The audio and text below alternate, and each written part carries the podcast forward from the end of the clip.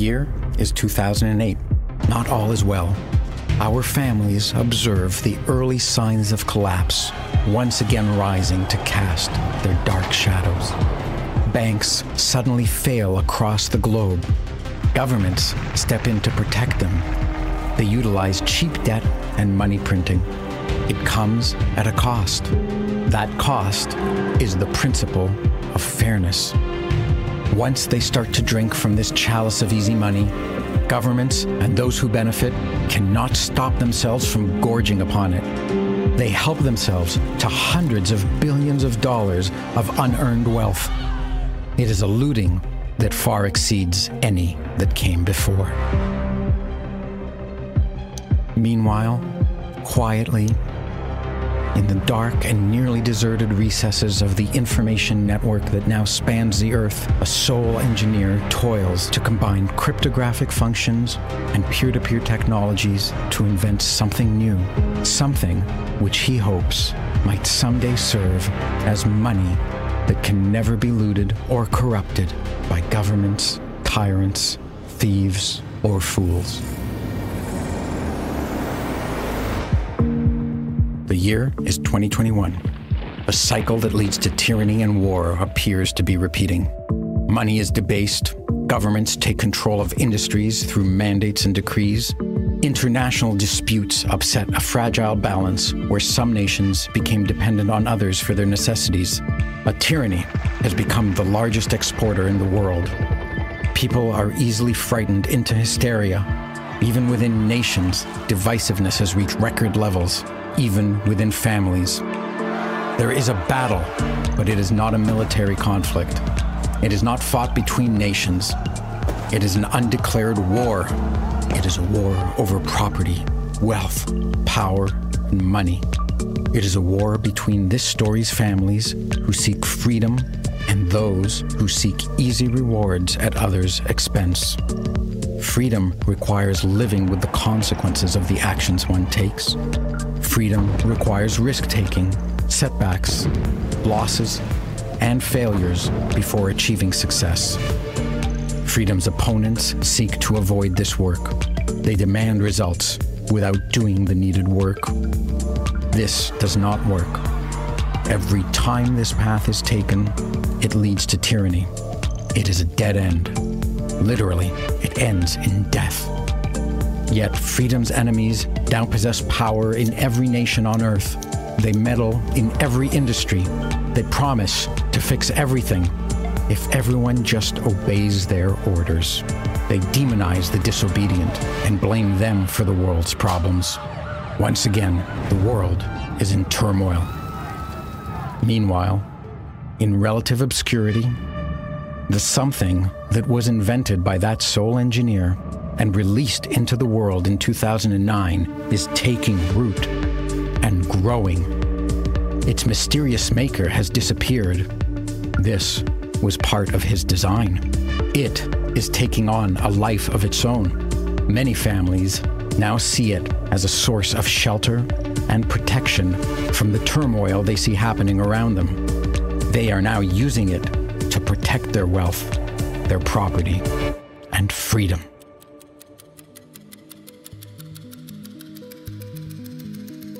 Year is 2048. A hundred years have passed since 1948. As happened then, many of the world's currencies collapsed. Many nations fell. Many businesses dissolved. But, unlike 1948, it is not a time of poverty, of devastation, or of war. Instead, it is a time of abundance, creativity, and peace.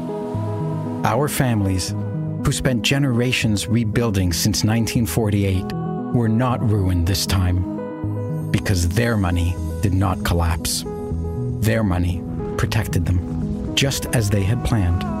It protected their property, their real estate, their farmlands, their factories, their businesses, their charities, and their art collections.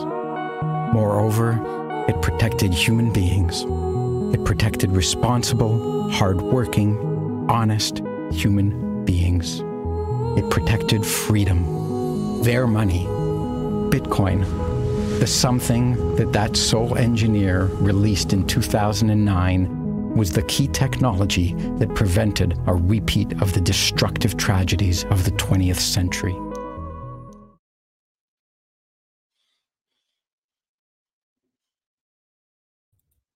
Boas noites, maximalistas opa, jihadistas. Opa! Opa! Boa noite a todos.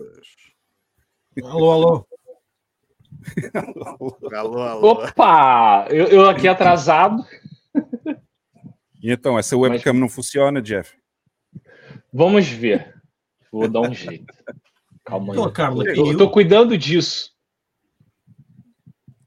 Ah, peraí, não, o, não, o Jeff tá aqui, ele tá com outro. Jeff tá, tá com dois users aqui no estúdio, meu. Ei. Peraí, peraí, eu vou tirar este. Eu vou tirar este e vou pôr este. Jeff, e agora? Tá, tá me ouvindo? Agora sim. Então tá bom. o Jeff já tava com dois users no estúdio, meu. É um pelo celular. E o, o áudio tá legal, gente? Um, Não, um tá devia bom. Ser, um devia ser o celular e o outro devia ser hum, a câmara da prisão. É a câmara da prisão, exatamente. Pô, não entendi. Tudo bem. A câmara de segurança. Aquela que É lá do trabalho, quando- lá do trabalho, aquelas Não, barras. não, aquelas- fugi. É Eu aquelas trabalho barras- Alcatraz. É aquelas barras lá, do- lá do trabalho na janela, Jeff. Por isso é que a gente fala É prisão. o cárcere. Olha a Carla. Olha a Carlinha. Ah, Boa noite a todos. Boa noite ao pessoal todo que está aí no chat. Já temos aqui, já É, temos pois, aqui tem muita gente. gente. Só não temos é likes. Já temos, já temos mais do dobro dos likes em pessoas aqui a ver o, aqui a ver o podcast. Tá Pessoal, bom, não se esqueçam de clicar no likezinho aí, que é para ajudar a, a espalhar aí com o algoritmo do YouTube. né? Antes, antes que nós tenhamos a, a- tenhamos a mesma sorte aí do professor Alexandre, ah, e nessa altura passamos só para o Rumble, né? É, é, é, como dizem os nossos amigos brasileiros e irmãos, bota o dedo na voadora. É, não é? É mais ou menos assim. Bota o dedo Exatamente. na- Jeff, está com uma barbinha, você? O Jeff está, tá. ele está a ver se consegue imitar-me. Na, na verdade, é, é que eu fiquei preso, né? Foste preso. Então, Estou preso. O que é que se passou, ainda tenho que buscar os meus fones de ouvidos porque Aí, essa vida triste. Ah, vida bostil, ok, já entendi. Me livre. Não pode reclamar. Não, não, não. Vocês viram ontem aquele vídeo do. Ontem não, hoje, do aquele vídeo do Xandão a ser expulso lá do restaurante em Brasília? Não não, vi. não. também não. Pô, meu. Como dizem no Pô, Brasil. eu, que- eu fico, eu fico triste. vexame. Como dizem no Brasil, fico- que vexame. Mas porquê? Ele não, É. não pagou a conta?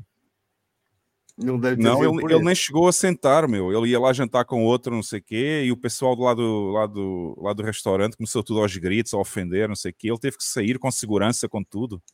A sério? Se quiserem, eu passo o vídeo aí depois, daqui mais um pouco, eu passo o vídeo aí para a gente falar. Que vexame, que vexame. Não o queriam lá a, estragar o ambiente. Vergonha Exato. máxima, vergonha máxima mesmo. É, É o muito povo brasileiro é muito mal educado. Não se faz isso com uma pessoa com tantos bons pres- trabalhos né, prestados à sociedade. Então, assim, é um erro crasso da sociedade. Acho que ela deva ser punida exemplarmente. Porque tem que ser Vacinar todo amor. mundo. Não, vacinar É, todo no mundo. É saber, É, eu- saber todos os nomes que estavam lá no restaurante e, e obrigar a vacinação todo mundo lá. É, ele tem um currículo exemplar, não é? Oh, irrepreensível. Bom, deixa eu dar aqui então boa noite ao pessoal que está aqui no chat. A Maria, boa noite. Do Mato. Do Mato é a primeira vez que eu vejo aqui. Se é a primeira vez, Também é a primeira vez. Só se mudou de. se é a primeira vez, bem-vindo. Roy Borg, abraço aí para o Algarve, no sul de Portugal. Tiago Oshi também, os dois. Os dois sempre assistentes aqui do nosso podcast lá em Portimão. Márcio Valente também, abraço aí. Elaine, Elaine Mariel. Ah, Michael Boss, a Sandra Magrinelli. O Coro Senai. Credo, que nomes. Aqui, eh, aqui a seguir estava o Lex, que já quase me enganava. Depois temos o Henrique. Este nome eu não sei dizer, meu. Acuolo. Acuolo. E eu não me atrevo. É Isto deve muita ser um trocadilho. criatividade. É Deve ser um criatividade. trocadilho para mim. Olha aqui a Andreia Rocha, um grande beijinho à Andreia também, para Lisboa, em Portugal. Wesley Ribeiro Carvalho, Filipe Dias, o Pedaço Cripto, Fabiano Zambelli, ah, ah, ah, ah, Gonçalo Miguel Dias Carvalheiro, Antac, mais um bocadinho era Antrax. Olha aí o açougueiro. Vocês lembram-se do Antrax? Ah, então não lembro. Grande açougueiro. Grande açougueiro Um aqui, o maior assador, o maior assador de churrasco que existe no Brasil, o açougueiro. E temos aqui, ele diz aqui, a primeira rinha da Máxima Citadel já está anunciada para 2024. Grande Kim Barraca também está cá hoje, o Bitcoin, Vaqueiro Bitcoiner, Daniel CG, Leonardo, olha aí o Léo, olha o Léo aí, armado em leão. Eduardo Magno e o Mike está cá. Rada Mangala. Sim, Mark. Rada Mangala, também não sei se já tinha vindo cá ou não. O, O o Wellington, Radamanga- aquele, aquele o, o, um, o, o nosso momento Zen não é como ele se chama, Rada Mangala. ah é? Eu acho se é. for, se for, tá, se for tá bem apanhado o nome, está tá muito bom. Ué, bom, olha aqui, olha aqui, ó, ó, ó, Jeff, olha só a ofensa. O Jeff está tentando se passar por homem. É, Jeff, Está a fazer um esforço. Queres um bocadinho de bigode que eu empresto? Que porra é essa? Caralho, não. Olha, olha, a Andreia diz que meteu cinco joinhas, uma para cada um de vocês aí, olha. André é um Linda, amor. que É- linda. é um amor de pessoa, Ah, André. meu. Convém, é. eu, vou, eu vou dizer, eu conheço a Andreia pessoalmente, é muito boa pessoa, boa amiga, e, A Andreia E- é da mobília. e a Andreia já é da família, praticamente. Temos Ah, o já estava no, no F Humana muito primeiro que eu. Que quando entrei já lá estava A a Andreia, começou a ver os vídeos do F Money quando eu comecei o canal, só para teres uma ideia. Vê bem. É- Ela e a Conceição, acho que eram as. Já. é, A Sandra, boa e- noite à Sandra, não sei se já tinha dito ou não. Olha aí o Geleia, portanto, a filha do açougueiro já tem o Geleia aqui para poder, para poder brincar, que ela adora o Geleia. Uh, Bitcoin e Liberdade está aí, o Ojeda, grande Ojeda. Uh, mais, mais, mais. E os outros já disse boa noite a todos. Pessoal, já disse boa noite a todos. Vamos, vamos rapidamente passar aqui então aos números da Bitcoin, uh, que é para depois podermos chamar o convidado. Hoje temos um grande convidado, vai ser um grande podcast. Temos aí o Luciano Rocha, que até já editou um livro e tudo sobre Bitcoin. A gente já vai passar aí o livro na- aqui na telinha para vocês verem onde é que está, na Amazon, se quiserem comprar ou não. E, e depois vamos ter uma conversa interessante aí com ele sobre como fazer acumular, como acumular SATs, quais são as melhores estratégias.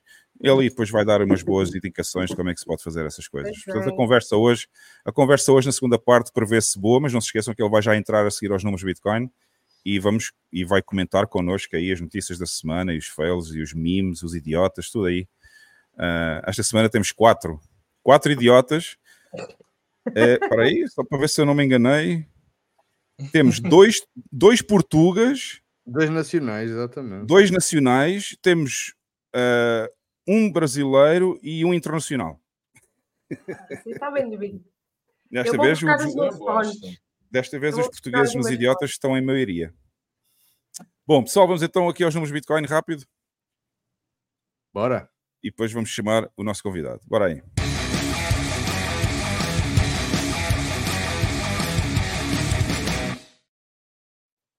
E cá está. Vamos começar como a gente começa sempre, com a temperatura da Bitcoin. Eu vou fazer um refresh para ter a certeza que os números estão atualizados. 30 graus está a Bitcoin em El Salvador neste momento. Portanto, já sabem, camiseta, bermudas e havaianas, não é preciso mais nada. Passando aqui para o site do, do nosso podcast, se vocês quiserem visitarem fumoneypod.com, está na, tá nos, o link também está nas notas do vídeo, se vocês eh, não souberem como é que se escreve o endereço, mas é fumoneypod, tudo junto.com, e podem clicar aqui no botãozinho amarelo no meio da página e tem aqui neste, neste logo verde, que é o do canal em português, tem todos os links onde vocês podem aceder ao podcast, não só ao vivo, que estamos neste momento no YouTube, no Rumble e no Twitter, mas também depois de acabar a live, vocês podem ouvir em Spotify, uh, no Spotify áudio e vídeo, podem, assistir, podem ouvir também áudio no Apple Podcasts, Google Podcasts e para quem gosta de usar o Fountain, a aplicação Fountain no vosso telemóvel barra celular, eh, podem ganhar satoshis, acho que é 50 satoshis por hora que vocês ganham por ouvir o podcast também através da Fountain. Aqui o último link em baixo é o nosso link do Telegram, onde vocês podem e devem juntar-se connosco para fazer a votação do Idiota da Semana e para conversar sobre Bitcoin 24 horas por dia, ok? Portanto, não se esqueçam, fumoneypod.com. Olhando aqui para o site, para o site favorito da Carla, que ela visita, acho que já são 230 vezes por dia.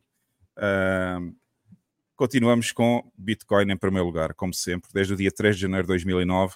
O flippening nunca vai acontecer. Fiquem sentados aí na vossa melhor poltrona, à espera do flippening, porque vai ficar complicado, pessoal. Vai ficar muito complicado aí para vocês.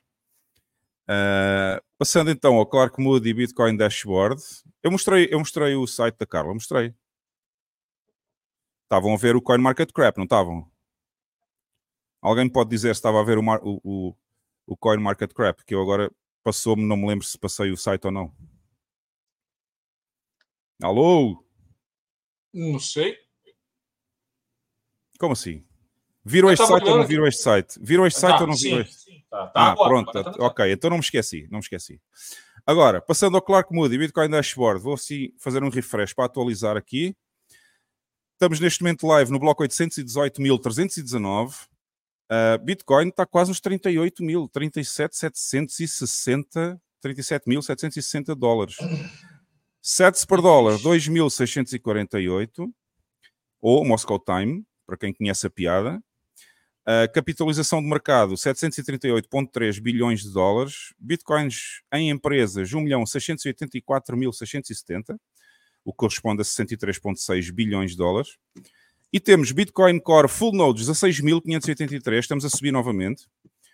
Uh, esses, desses, 10.669 estão na rede Tor.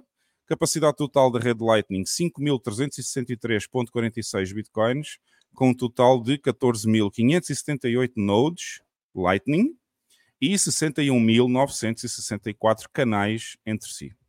Ok? Vamos só, por fim, dar uma olhadela aqui rapidamente ao Layer 1 Bitcoin, à Time Chain, para ver como é que estamos de FIIs.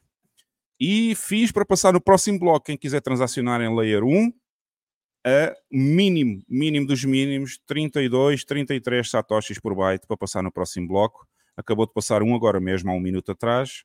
Uh, portanto, vão ter que esperar pelo menos mais 10 minutos. E 32, 34, 36 satoshis por byte. Portanto, pessoal, ainda está um pouco elevado já está mais baixo do que os 90 ou 100 e tal satoshis por byte que a gente tinha a semana passada, mas mesmo assim ainda está caro para fazer transações em Layer 1, portanto se têm a possibilidade de usar a rede Lightning, usem, fica muito mais barato, não pagam quase nada para fazer os vossos pagamentos. E é isso. É isso relativamente aos números Bitcoin, ficamos por aqui, não há mais nada. Vamos então chamar aí o nosso convidado de hoje, o Luciano Rocha. Grande Luciano, tudo bom? Olá, pessoal, tudo bem? Boa noite. Boa noite, obrigado aí por ter aceito o convite para participar neste, no podcast mais maluco da língua portuguesa, que somos nós. ah, que é isso, eu fico honrado é, em estar participando aqui. Inclusive, fazia um ano e meio que eu não via tanto português reunido num lugar só, então é, é bom ver essa galera. É bom ver essa galera novamente. Né? Era, é tanto, era tanto português que a gente teve que chamar o Jeff para aqui para não, para não ficar só. para diversificar um pouco, né? Para pegar a gente exatamente. de todo o império, né? exatamente. E... Boa noite, Luciana. Obrigada. E, Luciano, ah, colocar um pouco de português moderno, né? Atualizado. O Luciano tem uma história. Luciano, queres contar a história que contaste no backstage sobre a lojinha lá em Portugal ou não? Conta que eu não estava no backstage, é, não ouvi. Vamos, vamos lá. Vamos, é, a, Carla não, não ouviu a história, então é justo. Vamos lá contar. Ah, então, é, todo mundo aqui sabe que tem umas diferenças sutis né, entre português e Portugal e português e Brasil. E aí eu fui ano passado para em julho do ano passado para Portugal, na né, primeira vez que eu fui. E hum, uma- umas amigas minhas que moram aí já tinham falado dessas diferenças. Ó, toma cuidado, por exemplo, quando você chegar na alfândega e perguntarem o que você faz, não diga se você faz bico, porque o negócio, fica um negócio meio estranho. Ah, tá bom, beleza. Aí é, eu vou numa loja para comprar alguma coisa, num- numa loja de joias, para comprar uma lembrancinha para minha mãe. Aí a moça, né, a atendente chega lá, fala comigo e tal, pergunta se eu preciso de alguma coisa. Ela disse, moça, quanto é o broche? Aí a mulher olha assim pra mim, como se eu tivesse xingado um santo, ou sei lá, chamado ela de alguma coisa P, e começa, não, o, o senhor vem aqui fazer esse tipo de pergunta, que tem esse estabelecimento de, de respeito, não sei o quê. Eu, eu, moça, eu perguntei o preço desse broche aqui apenas. Eu fiz alguma coisa errada. Aí ela olhou assim, aí aí viu que eu tava apontando para um, pra pro broche, né, a joia. Aí ela olhou para mim e disse: O senhor é brasileiro? Aí eu sou. Aí ela, ah, moça, é porque. Ela até disse o nome, né, que se usa para broche, em Portugal, mas eu nem decorei. Oi? Pregadeira. Pre- Pregadeira. Pregadeira, isso, isso. Mas, também usa- mas é assim, também usamos broche. Por exemplo, aqui no Ah. Norte ir- iriam entender-te, porque nós somos um bocadinho Aham. mais conservadores na, na língua. Porque broche Ah. também é, é, utiliz- é utilizado para É. pregadeira. Mas se for no sul do país, em Lisboa, já ninguém. Broche é simplesmente associado É. a um Explica aí, Jeff. sexual. Explica aí, a... Jeff, explica a Eu acho, que comunidade ela, eu brasileira. acho que ela deve ser. Eu acho que ela deve ser do, do sul, então, né? Porque eu tava no norte, eu tava em Aveiro. É, É. Mas aí ela me explicou. Isso né, já é que- sul, para nós, da partir da ponte, já esquece. É, os nortenhos- Os nortenhos, os nortenhos têm a mania que a sul do Rio Douro já é tudo moro, é tudo árabe já. Ah, Sabe. Tá- tá- Tanto tá é que temos aqui a prova, temos aqui a prova. O senhor eh, vem e quer comprar um broche, eles já não entendem que broche é uma pregadeira e nem, nem percebem pelo sotaque que ele é brasileiro, é preciso ser muito estúpido, não é? Vá, Jeff, explica à comunidade brasileira o que é que é o broche em Portugal. É, digamos. Caramba, como é que eu vou explicar isso? Digamos que o broche é uma garganta gulosa.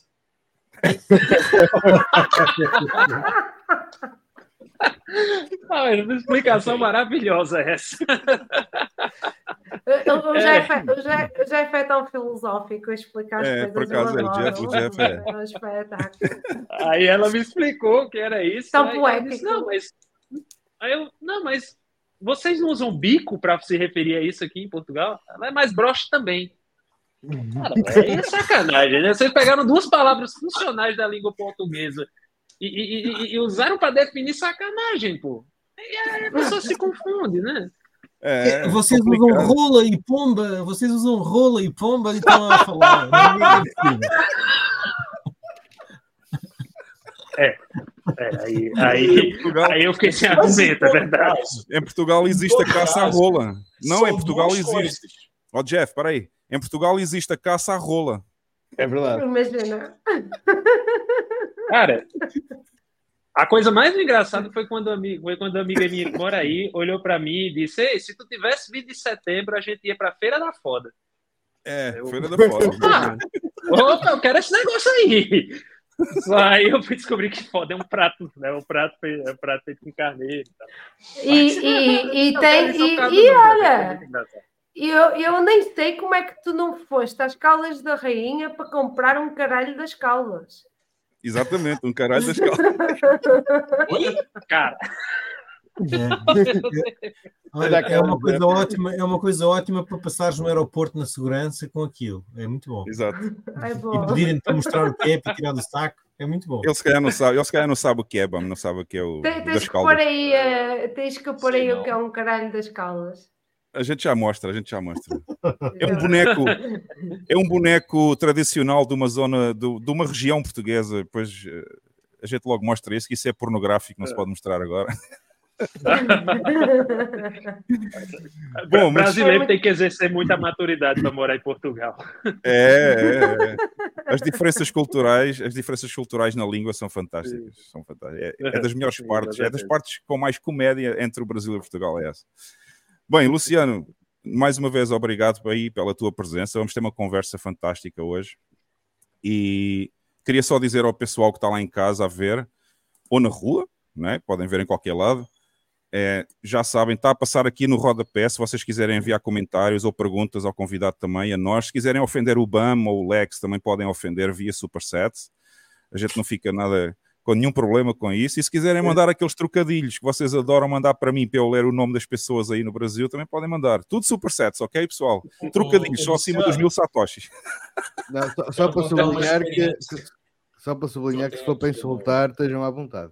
Paguem bem. Ah, Para insultar, podem insultar à vontade o pessoal aqui do podcast. Usem o Supersets que a gente não se ofende com isso, ok? De- Desde que É. mandem muitos supersets, podem insultar à vontade. E eu sei que há muita malta com vontade de me insultar. Aproveitem este momento. Enviem Aproveitem. Aproveitem agora Mas que eu vou sejam ler tudo. generosos. Eu, Eu vou até, ler tudo, eu até né? leio. Eu até leio. Sim. Bom, é, pessoal, Eu vamos queria contar para o ao. Luciano o, Ah, que uma das experiências mais fantásticas que eu tive aqui no painel é você ouvir esses trocadilhos bem quintas séries com sotaque português. É uma delícia. é, exatamente, exatamente. É, verdade.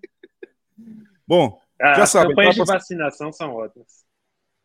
Ah, já sabem, pessoal, está aqui embaixo no rodapé o endereço supersets.tv barra FilmaniPT, se quiserem enviar, seja o que for, a gente vai ler tudo em diversos momentos do podcast, por isso não fiquem preocupados se não aparecer logo aqui, mas eu em vários momentos aí durante o podcast a gente vai ler os vossos supersets todos e, e podem, é, é o vosso momento de liberdade de expressão, podem mandar tudo o que vocês quiserem, ok?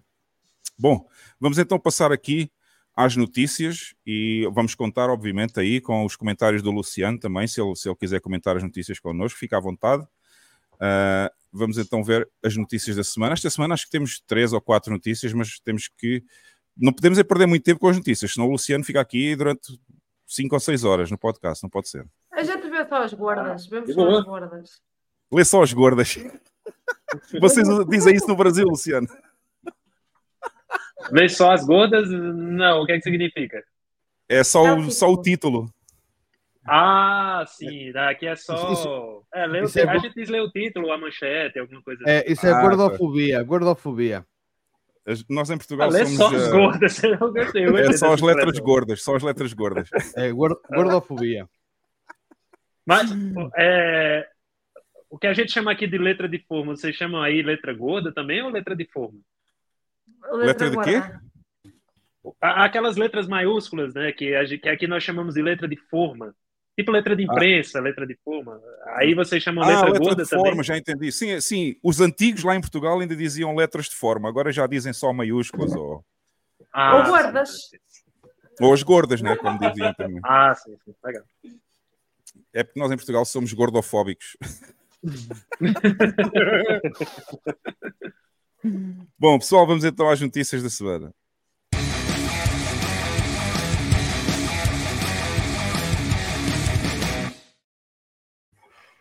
E esta semana, deixa eu ver o que é que temos aqui.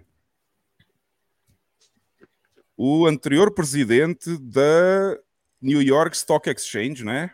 Diz que quando, quando o, o próximo, o próximo, não, o primeiro spot ETF for aprovado, Bitcoin, vai haver uma inundação de dinheiro. O que é que vocês têm a dizer sobre isto?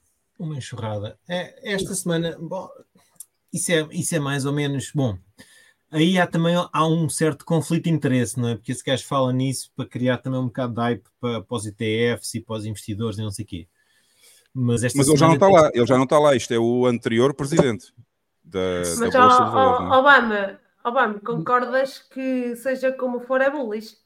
Certo, é bullish, mas este não está agora na New New York Stock Exchange, mas provavelmente está em algum fundo, em algum fundo qualquer ou num fundo Ou tem grandes sacos de Bitcoin. Pois, estes gajos têm sempre, têm sempre, têm sempre, têm sempre interesse, jogam, jogam sempre para ganhar. Mas esta semana tem sido, tem sido, tem havido muita gente a, a- falar nos ETFs. Aliás, até o Samson Mao surgiu aí com uma que em poucas semanas, à conta dos ETFs, ah, o preço de Bitcoin poderia ir facilmente até um milhão de, de dólares. Claro. Pode acontecer, pode não acontecer. Eu, eu não vou manter a expectativa muito alta. É, é melhor deixar as coisas rolarem e, e ver o que é que dá. mas, mas vocês sabem porque é que eu trouxe esta notícia? A única questão que se prende é se eles acham porque é que vocês não compram? Não é vocês, nós. É tipo, a malta. Ah, Bitcoin é isto, é aquilo. Tipo, está aqui esparramado. Comprem Bitcoin, guardem Bitcoin, façam autocustódia de Bitcoin. Porque Agora é o momento têm... e já está tarde. E já está tarde. E, e mesmo assim não está tarde. Porque não está nada tarde, não digas isso, as pessoas não compram. Não, não, não está nada tarde porque, opa, quando eu comecei a ver os preços estava a 59 mil dólares e agora está a 38, está-se bem. Comprem Bitcoin. Esta gente, vocês estão a ver tipo de animais que estão aqui, comprem. Uhum. Comprem e guardem e saibam fazer autocustódia para se prepararem. Mas só Bitcoin. Não comprem mais nada, Sim, não é? Não, não, não comprem Bitcoin. Nada, nada de Nada das outras shitcoins lá do site favorito nada, da casa. Nada, shitcoins. Ó, oh, Luciano, qual é a tua ah. opinião? Qual é a tua opinião? Achas que o, quando abrir o primeiro spot ETF que vai, vai dar aquela subida assim dos 10 mil dólares num dia? Aquela Bom, vela, aquela vela verde super grande. Aquela né? vela, né? O, aquele candle dos tempos de 2017 que subia. Aquela vela que eu nunca vi? Aquela, aquela vela que eu nunca vi? Não, tu já viste a vermelha. Não, eu vi, eu vi, eu, eu lembro-me, em janeiro, eu acompanhei de madrugada a queda e estava felicíssima. Felicíssima porque queria poder comprar Bitcoin. Mas, mas deixa só, deixa só, o, né? o, deixa só o Luciano dar aí a opinião dele. Achas que vai, vai dar aquela velona grande verde? Bom, é, eu não vou arriscar valores, né, porque eu sou péssimo com esse tipo de palpite. É, o que eu acho é que, em relação ao que o ex-presidente da, da NICE falou, é, há uma certa verdade. É tanto que, quando a BlackRock colocou, o, o protocolou o pedido dela, a gente teve uma corrida, né? Veio, acho que uns seis, sete sequências. Hoje tem 12 né, na, na mesa do, do, Gary Gensler, que é o presidente da, da SEC. É, então, assim, eu acho que quando o primeiro foi, foi aprovado, eu não sei também como é, se a SEC vai aprovar tudo de uma vez, ou vai aprovar uma parte e depois outra, ou só vai aprovar um e tal. Mas eu acho que quando a, se a SEC aprovar, se a SEC não aprovar todos de uma vez, os que ela aprovar no deadline, que é dia 10 de janeiro, eles vão receber um fluxo inicial muito grande.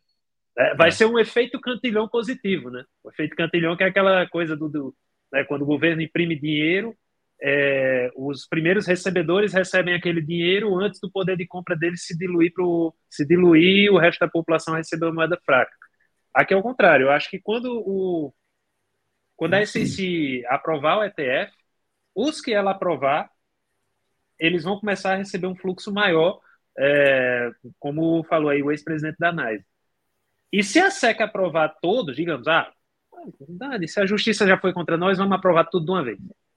Eu acho que os ETFs das maiores gestoras, nesse, nesse caso, né, os ETFs das maiores gestoras tendem a se beneficiar. Sei lá, Fidelity, a BlackRock, a Grayscale também, porque a Grayscale já tem é, ETF foi a primeira, né? foi, foi, foi a primeira a. Aliás, Isso, a Grayscale foi, até, até colocou a SEC no tribunal para, para conseguirem Sim, aprovar o, e é, ganhar, ganhou, o, ganhar o processo, exatamente. Olha, e é, vocês, meu, agora... eu, eu, tenho uma pergunta para vocês todos. Porque isto eu que nunca presenciei nenhum ciclo completo, não é? vocês acreditam num super ciclo com uh, todas as variáveis e todo o ambiente? Eu já falei na tempestade está... perfeita.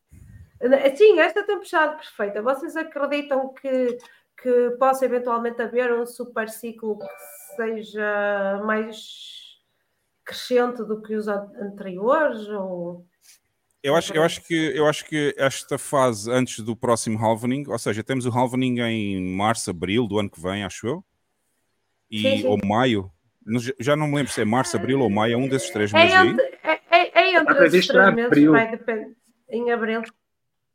Pronto, o... temos isso, temos a abertura dos spot ETFs e, e, e, temos cada vez mais pessoas a fazer investimento em Bitcoin. Acho que esses três fatores juntos, investimento do ponto de vista é? dos quando eu falo de investimento, eu estou a falar dos Faria Limers, obviamente, e do pessoal uhum. do Wall Street em Nova York, uh, que eu não tenho nada a ver com isso, né? Eu não sou Faria Limer, mas, mas eles têm influência no preço quando compram muito e, portanto, isso também vai se Claro. juntar tudo. Vai se juntar o facto de ter um Alvening, vai ser o Spot ETFs, vai ser isso tudo junto. E eu acho que isso vai ajudar a contrabalançar um bocado o, o crescente decrescimento dos picos do Bitcoin cada vez que há um halvening, porque não sei se repararam, a percentagem de subida está cada vez mais pequena cada vez que se faz um pico, não é? Sim, Aqueles sim, sim, picos sim. 2000, por exemplo, 2012 ou 14, já não me recordo, Mas foi uma o- percentagem muito grande. É, Depois o de 2017 já tendência- não foi tão grande. E agora o último também já não foi tão grande como o 2017. E portanto, cada vez os picos não sobem, ou seja, a percentagem de- da diferença entre o bottom e o top é cada vez mais reduzida. Mas eu acho que esta tempestade perfeita vai ajudar a contrabalançar isso um bocadinho agora no próximo ano.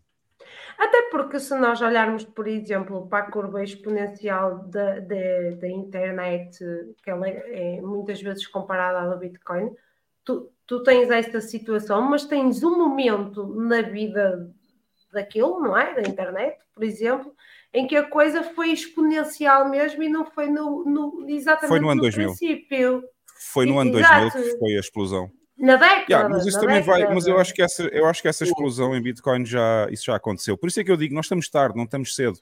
Parem de dizer que ainda estamos cedo no Bitcoin, porque já não estamos, ok?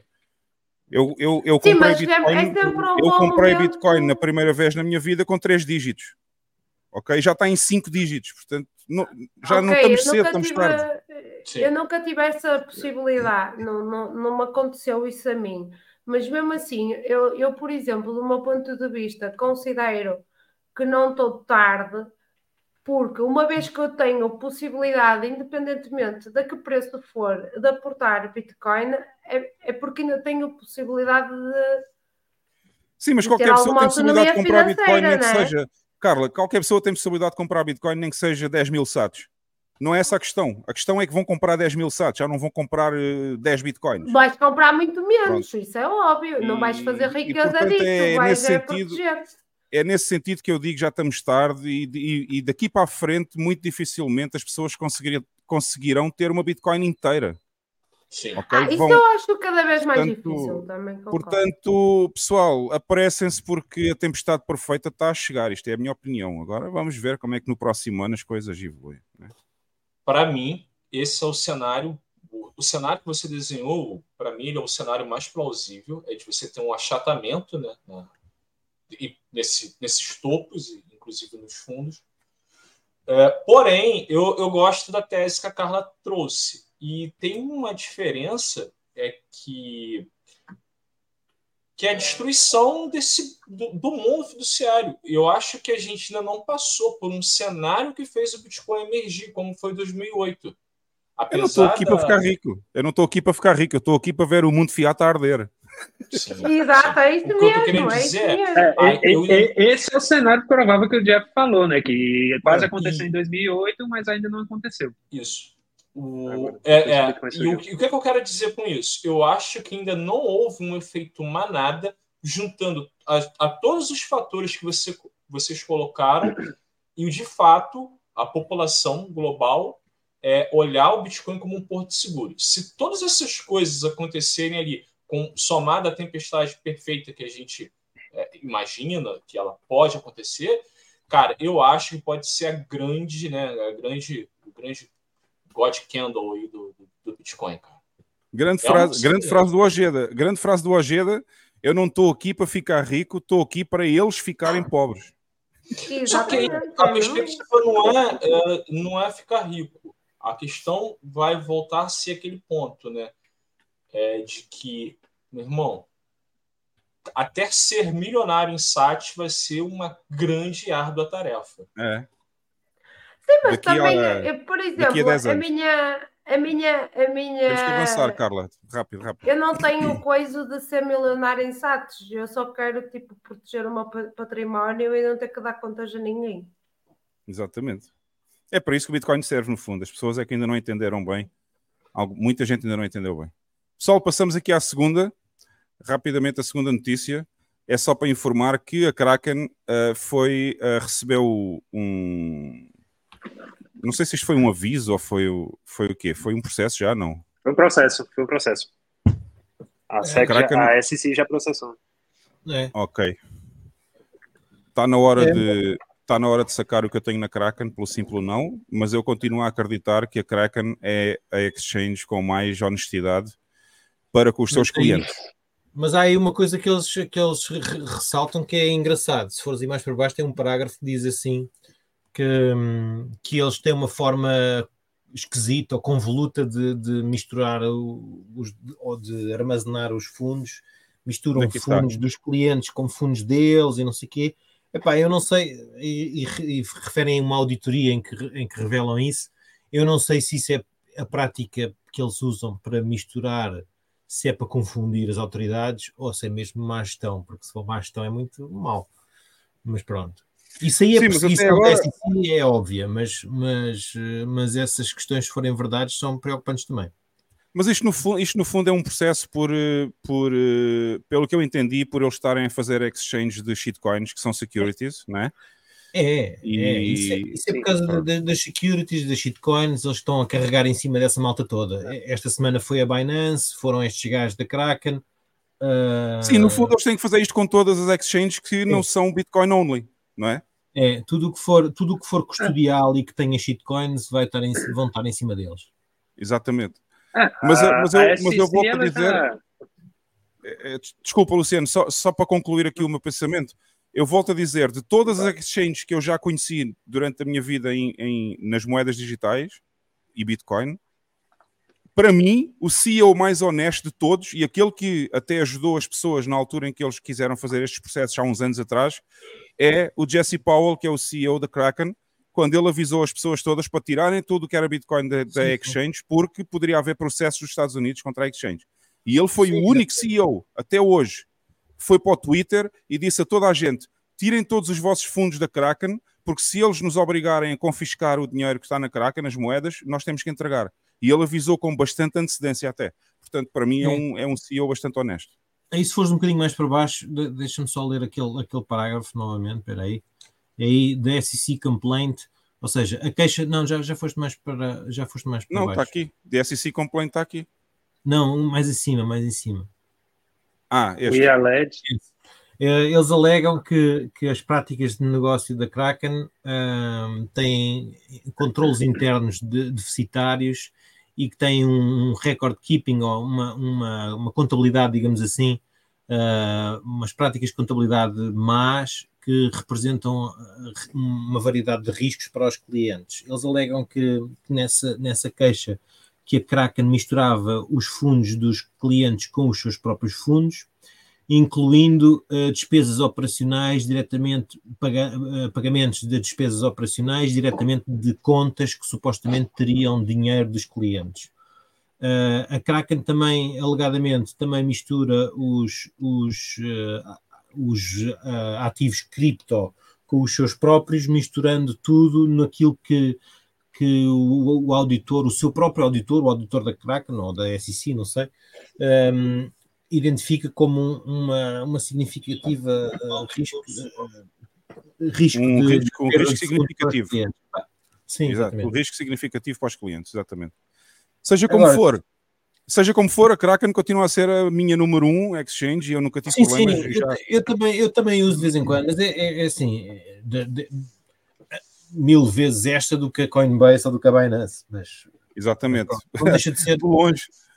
De longe de eu prefiro a Kraken à Coinbase ou à, ou à Binance, não é? Portanto, isso aí não tem Sim. qualquer dúvida. não deixa de ser uma, uma exchange centralizada e que também tem shitcoins com fartura. Agora, também tem coisas boas. Uh, não são gigantes como são os outros. Puseram mais cedo do que os outros, disponibilizaram uh, levantamentos em Lightning, por exemplo, coisa que eu acho Exato. que a Coinbase ainda nem tem. A Coinbase está a querer fazer, mas ainda não abriu, acho eu.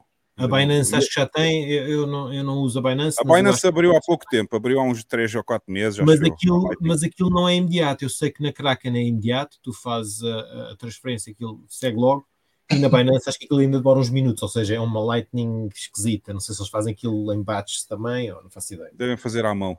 Então, então, mas demora minutos, deixa de ser Lightning, pá. Fónico. Não, pode, pode ser, eles é que podem estar, a, a, pá, não sei, devem juntar muita coisa junta para depois sair, não faço ideia. É, mas a Exato. Kraken foi, foi tipo a primeira, se não estou em erro. Não, Ah, não, não, não. A. Kraken não foi a primeira. Muito antes da Kraken já havia outras exchanges, mas, mas Não, é uma das primeiras. A Ah, a primeira a o- ter Lightning foi. Ela é, A é primeira bem foi. antiga. Não, não, não. Ah, Só estou a dizer a primeira a ter Lightning. Sim. Sim, A primeira Ah, ter foi. Lightning. Foi a primeira a ter Lightning. Eu até tenho um canal aberto com eles, com o meu Node, e funciona super bem. É, é assim que Sim, eu faço até me lembro sempre. a- É, é logo enviado e, portanto, é assim, eu só tenho coisas boas a dizer da Kraken, não tenho até hoje uma única queixa e já uso a Kraken desde 2000, final de 2016, início de Sim, 2017. eu, eu não eu uso a. Kraken e, e curto, uso a Kraken com relay e. É, mas Bem. qualquer, de qualquer das Gosto formas, das o uso, o uso da Kraken ou de qualquer outra exchange implica que as pessoas tenham noção dos riscos e que saibam que não devem lá manter fundos. em Ah, sim, aquilo é comprar e, e tirar logo. É comprar e tirar logo, e mesmo assim comprar, ah, pode, mesmo isso pode ter alguns riscos. Imaginem que enviam para lá dinheiro e eles depois requerem documentos adicionais ou, Mas, por exemplo, coisas, Não, mas tens um limite. Na dinheiro. Kraken tens um limite que podes fazer sem ter identificação e se tu fizeres o KYC, eles aumentam-te os limites, mas nunca Sim. te retêm o dinheiro, nunca te retêm o dinheiro. Mas, por exemplo, uma vez tive um problema na. na- não, não foi um problema da Kraken, não é que me Vamos- esqueci porque pensei que por causa de um Vamos avançar, pessoal. de ter outro cartão, pronto. Esqueci-me que tinha menos um nome naquele cartão eh, da Revolut que eu costumo e, e pus um nome diferente. E eles ficaram com o valor retido da transferência. E, e eu mandei e-mail e eu numa hora resolvi o problema com o e-mail por ele, com eles. Isso é, isso é verdade. O, o, o, o suporte da Numa Kraken hora. é muito eficiente, é super eficiente. O suporte deles é muito rápido. Bom, Pois, passando aqui ao próximo. seja complicado. Algumas deve ser. Eu não sei se o Luciano. há- Eu há pouco interrompi o Luciano. Não sei se ele ia comentar só mais alguma coisa sobre a Kraken. Ah, Eu ia comentar só, Hugo, que esse trecho que o José citou, esse que está destacado, é basicamente uma preocupação que remonta à FTX, né? Que essa É. prática de, de- essa prática de misturar fundos e tal veio da, da FTX e hoje, ou foi ontem, não lembro agora o dia certo, mas saiu uma declaração de uma comissária da CFTC, né, que é a agência que cuida de commodities e futuros nos Estados Unidos, que eles disseram com todas as letras, ó, a Binance é só o começo. Nós vamos atrás de qualquer outra exchange que, ao nosso entender, realize práticas é, como as práticas que nós acusamos a Binance e principalmente a FTX. É que eles Uhum. estão muito com o, o que aconteceu com a FTX na, na cabeça. Então, eu acho que esse caso da Kraken acaba sendo um reflexo, ah, um reflexo disso. É, e eu acho que não. né, eu concordo, eu, eu usei a Kraken quando. Lá em 2016 também, 2017, eu usei a Kraken, Bitfinex e a Poloniex, eram as três exchanges que eu usava É. quando eu entrei, comecei a, a- nesse mundo aí de Bitcoin. E eu concordo, a Kraken era ótima. É, eu sempre gostei do, do suporte deles, do site, do sistema, é, tudo é muito bom. Mas eu acredito que é, isso é só o começo e eles vão perseguir outras plataformas também. É, eu acho que esse é só o primeiro passo. Vamos ver aí o que é que vai acontecer com, Uhum. com a Kraken, né? Talvez eles proponham um acordo também, como fizeram com a Binance, mas enfim. É só o começo, como disse o pessoal da CFTC. Ah, eles vão querer tributo, isso é certo. Acho Ah, é óbvio, né? Como já quiseram da Binance 4, bilhões, 4 bilhões. Bom, passando à próxima, ah, e temos que ser mesmo rápidos. Está ligado, está ligado, é, é a mesma coisa praticamente. O quê? A Wallet of Satoshi é, é- vem no seguimento da outra. A outra é a SEC a carregar em cima deles e este aqui é a Wallet of Satoshi. ahm, optaram por tirar dos Estados Unidos, do mercado dos Estados Unidos, tiraram a Wallet of Satoshi da, da loja da Apple e lo- da loja do Android. Ou seja, Uhum. Isso é triste. Ou seja, eles para não terem que, como, como é uma carteira custodial e provavelmente os regulamentos lá agora estão a cair em cima das carteiras custodiais e têm que fornecer KYC e tudo mais, eles optaram por não, não, não se meterem nisso e tiraram de lá a Wallet of Satoshi. Epá, isto vai acontecer mais. Não faz mal. Sim, é Tem sempre, as wallets problema. do, tem sempre as wallets do FU Money se quiserem abrir uma wallet como deve ser. É isso. E É, eu uso isso sem Moderativo. O É, é verdade, amanhã é meetup, não é? No norte. É assim, senhor. Bom, mas só para informar então o pessoal, vamos isto aqui nem precisa de comentário. Quem usa o Wallet of Satoshi já sabe, na jurisdição dos Estados Unidos não vão poder usar mais a Wallet of Satoshi, tanto no Android como na Apple Store da Apple, e porque eles decidiram que não vão, não vão cumprir com os regulamentos que os norte-americanos decidiram impor sobre as carteiras custodiais. Pronto, basicamente é isto. Fica só o aviso. Ah, para quem obviamente não vive na jurisdição dos Estados Unidos, continua a existir o Wallet of Satoshi, está tudo ok. Passando aqui ao próximo. Esta semana, esta semana tivemos o primeiro presidente libertário na história de qualquer país do mundo. É verdade. Isto é, é um, é um marco histórico. Epá, eu. É tal coisa. É, é. político, Os argentinos elegeram, os argentinos elegeram um libertário que não foi condenado pela justiça e ainda ganharam do Brasil no Maracanã. Humilharam geral. Boa, Tem que admitir, humilharam geral. boa, boa. Que semana, hein? Isso é um triplete. É pesado. Que semana. É, Isso foi pronto. três coisas, foi três em um que ele conseguiu fazer, pô. É, vamos, ver. Ele, ele, ele fala bem, fala bonito. Vamos ver o que é. Tem ali umas red flags. Vamos ver o que é que ele faz. Ele Como esta se, semana. Portugal, como se diz em Portugal, falas bem, mas não me alegras, é isso? Não, não, não, vamos ver, vamos ver. Só no fim do, do termo é que, é que nós podemos dizer se ele, se ele cumpriu ou não. É claro que ele vai ter dificuldades, mesmo que ele queira fazer aquilo que diz que quer fazer, vai ter É. muita, muita, muita oposição. Vamos ver o que é que o gajo faz. Mas eh, é engraçado de, de passarmos por isto e vermos o que é que, o que, é que acontece. Agora, ele esta semana também saiu-se com uma de, de- Aliás, emitiu um, um comunicado, a presidência emitiu um comunicado a dizer que hum, acabar com o Banco Central argentino é um assunto não negociável, ou seja, ele quer mesmo avançar com a, com a demolição do Banco Central argentino. E acho bem, para, para bem de todos os argentinos, não é? Vamos ver, vamos ver. Aqui, aqui em El Salvador, o Banco Central, o edifício do Banco Central também já está abandonado, já, está, já ninguém usa aquilo, portanto, É. vamos ver. Mas pronto, mas ele, mas ele já começou aí com uns soluços, quer dizer, eu acho que ele tinha planeado meter lá um gajo a, a- dirigir esta questão do desmantelamento do, do Banco Central argentino, um economista qualquer, mas acho que o economista estava focado era em fazer a do- dolarização da economia argentina e não no, no- no desmembramento do, do Banco Central argentino. E portanto acho que já não vai sequer entrar, já, já antes de entrar já diz que não quer, porque não vai seguir a política que ele queria, vai ter que seguir a política deste, então não quer. Então acho que ele já arranjou outro.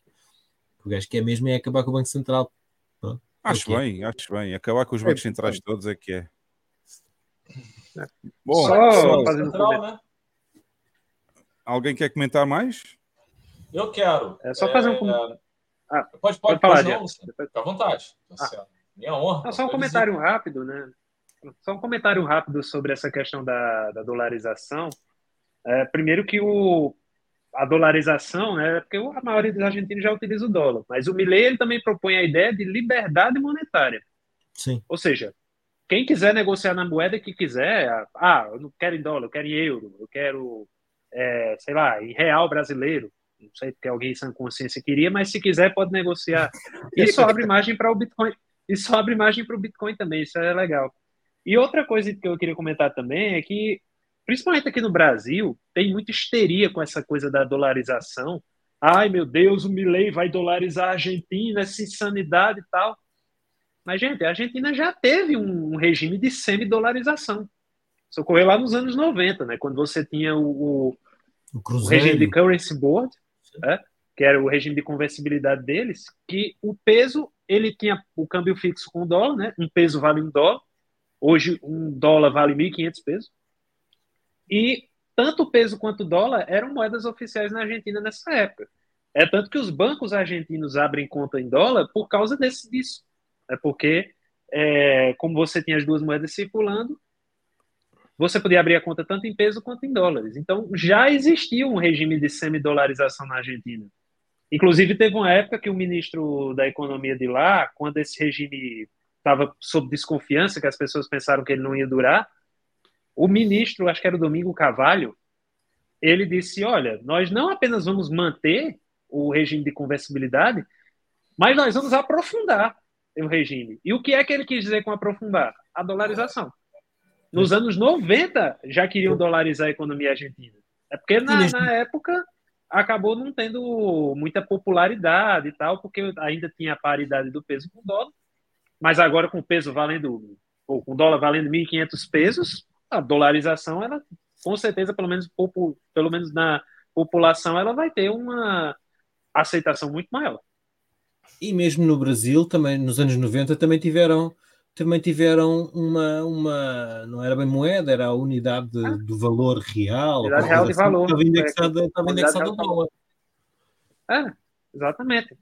É, foi a época que circularam três moedas, né? Era o Cruzeiro Real, Unidade Real de Valor e depois o, o Real. Até na época da hiperinflação aqui no Brasil, você tinha, por exemplo, preços de imóveis eram cotados em dólar, porque ninguém cotava na moeda daqui. É, então, sim, a dolarização na Argentina não é nenhum bicho de sete cabeças. Vai ser agora porque o país está um desastre, mas já foi uma ideia é, aventada lá.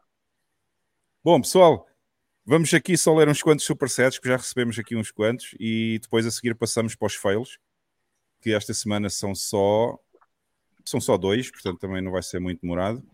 Mas tem aqui uns supersets engraçados e eu vou, eu vou já ler alguns que já estão a acumular, ok? Uh, vamos partilhar aqui. Este, é este ainda vem da semana passada. Alguém enviou este aqui no domingo, já depois de termos feito a live. Portanto, já foi alguém que viu o podcast, a gravação do podcast. Um anónimo pagamento da minha mensalidade. Próximo convidado, Miss Portugal. Epa, não sei se 10 mil satos chega para convidar já. Mas pronto, Cara, ele mandou 10 mil satos. história se... de Miss Portugal. Não é Miss, é, é Mister. Grande... É Mister. Miss, é ah, uma grande. É uma grande responsabilidade. Hugo, Hugo, então diz-me, peraí, agora lembro-me de uma coisa. Então diz-me lá se a, Miss, se a Miss Mister Portugal fosse hum, orange pilada pela ex-Miss El Salvador, já merecia ser convidada, não? Já, claro que merece. Claro, claro merece. sim. Nós aqui, não, nós aqui continua, recebemos... continua, continua a desmerecer o título de Miss Portugal. Nós aqui recebemos toda a gente. Mas já podia ser convidado, mas já podia ser convidado. Claro. Claro. Pessoal, vamos só, vamos o, só critério, o nosso critério é ser Bitcoiner. Agora, se a pessoa é homossexual, isso é com ela. Homossexual, mas ainda fala homossexualidade. Bom, Passando à frente, passando à frente, temos aqui mais um do Haku. Saudações pessoal do DTV, um abraço. Fala para o Lex divulgar o imperativo moral da semana no Nostre. Senão vai ganhar menos sacos. Yeah. Viste, é, Lex? É, Tá. Tá feito, está feito. Vou divulgar. Vais ter que partilhar também no Nostre, senão recebes menos satos. Está aqui a tá ameaça bem. já. Tá bem. Eu tenho que ir ao Nostre, já o é que não vou lá. Temos aqui mais um superset, um anónimo. E aí, galera, dia de cu de cachorro. Jesus. Por favor, me digam que isso é alguma expressão portuguesa. Não, não é, é zoeira mesmo. É, ah, é zoeira mesmo. É bem... Não, não, zoeira não, é literal. É literal é? mesmo. Ah, é o dia do... Isso é literal e era, foi uma ofensa que fizeram. Cu de cachorro, cara. Chamaram a bolha brasileira do Bitcoin cu de cachorro. Por isso é que eles uh, depois mandam aqui o supersets com isto. Uh, Dedinho Punda, um abraço a todos. Um abraço Ei. aí para o Dedinho Punda também. Uh, primeiro dia usando a Moon também do Dedinho Punda. Está a aproveitar a Moon para fazer aqui uns supersets. Acho bem. Continua aí, Dedinho, que a gente agradece muito. Uh, depois temos aqui um anónimo pergunta: isto, isto é para ti, Bam, qual, qual é o tipo das piadas de hoje? É de políticos. Yeah. Eu, pus a, eu, pus há bocado no chat normal. É políticos. Esta semana é políticos. Ah, okay. alguém que sugeriu políticos, fica políticos. Ok, é isso mesmo. Então, esta semana temos as piadas de políticos, podem enviar para o Superset. Já sabem, piadas têm que ser acima de mil satoshis, né? Eu vou dar uma é dica. É, exatamente. É só, pesquisarem, é só pesquisarem António Costa. Ah, também é bom. Acabou a assim, vocês arranjam um monte de piadas. Admissão mínima é mil satoshis por piada. Per pergunta para mim, acho eu. Pergunta que não quer calar. O Hugo passou o rodo no no, no Miss do Portuga? Não, não passei, não passei. Não, não passei o rodo. Eu só passo o rodo aqui no chão em casa de vez em quando. Hugo, me falaram que você trabalhou no evento lá, Miss Universo. Você fez um bico lá? Não, não, não, não fiz bico. Não, não fiz bico.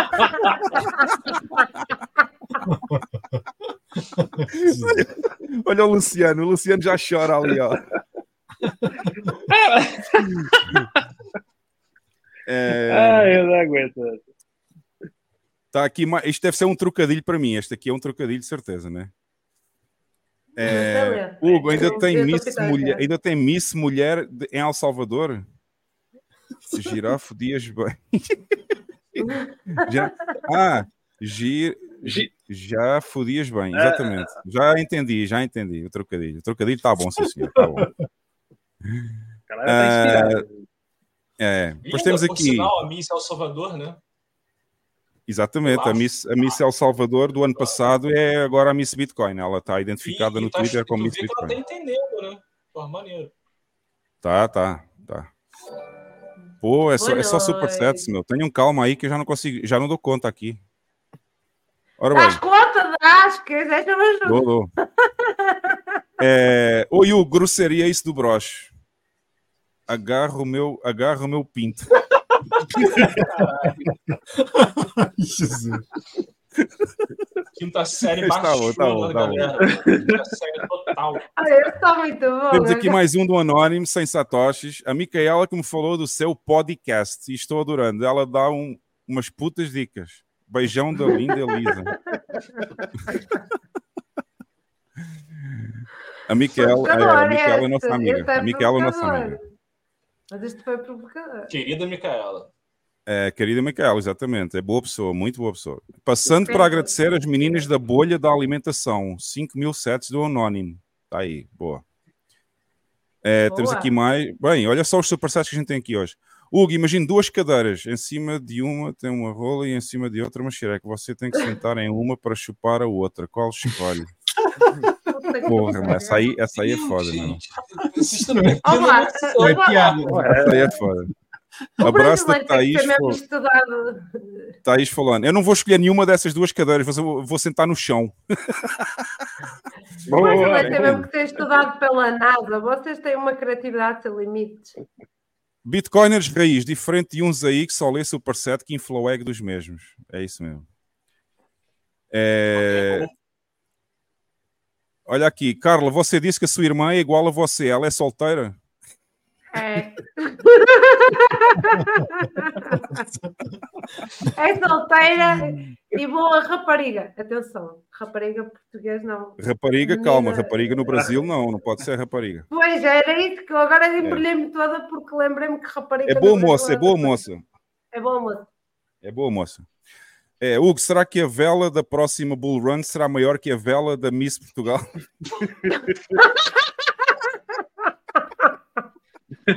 Isto é muito mal, meu, muito mal. Essa foi boa. É, olha aqui. Hugo, você faz bico em El Salvador? Não, não. Eu só, a única coisa que eu faço é podcast. Vai em Portugal. Bico não. É, Tá, vocês não perdoam, né?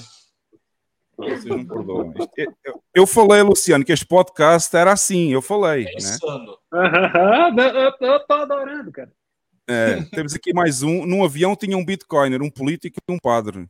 Numa PAN, o piloto pega um dos três paraquedas e pula. Os outros fazem votação. O político ganha com 76 votos e pula. Continua.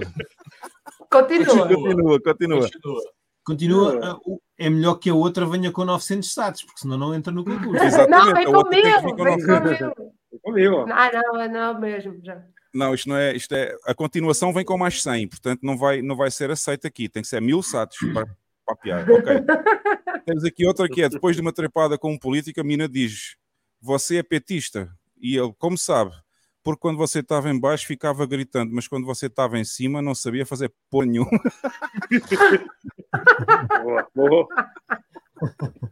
Oh, Vai. pediste? Mas não- não está assinada, pá. Está gira, mas não está assinada. Tem que assinar. Pois tem que, tem que dizer quem foi, né? Tem que, tem que... Bom, está aqui outra. A continuação da piada do avião. O padre diz ao Bitcoiner para se salvar e o Bitcoiner diz: Padre, estamos salvos. O político pulou com a minha mochila. tá bom, tá bom. É, Também não está assinada, não percebo. Temos aqui mais um que diz: O bom de pegar a Miss Portugal é que você pode botar ele para trocar no pneu.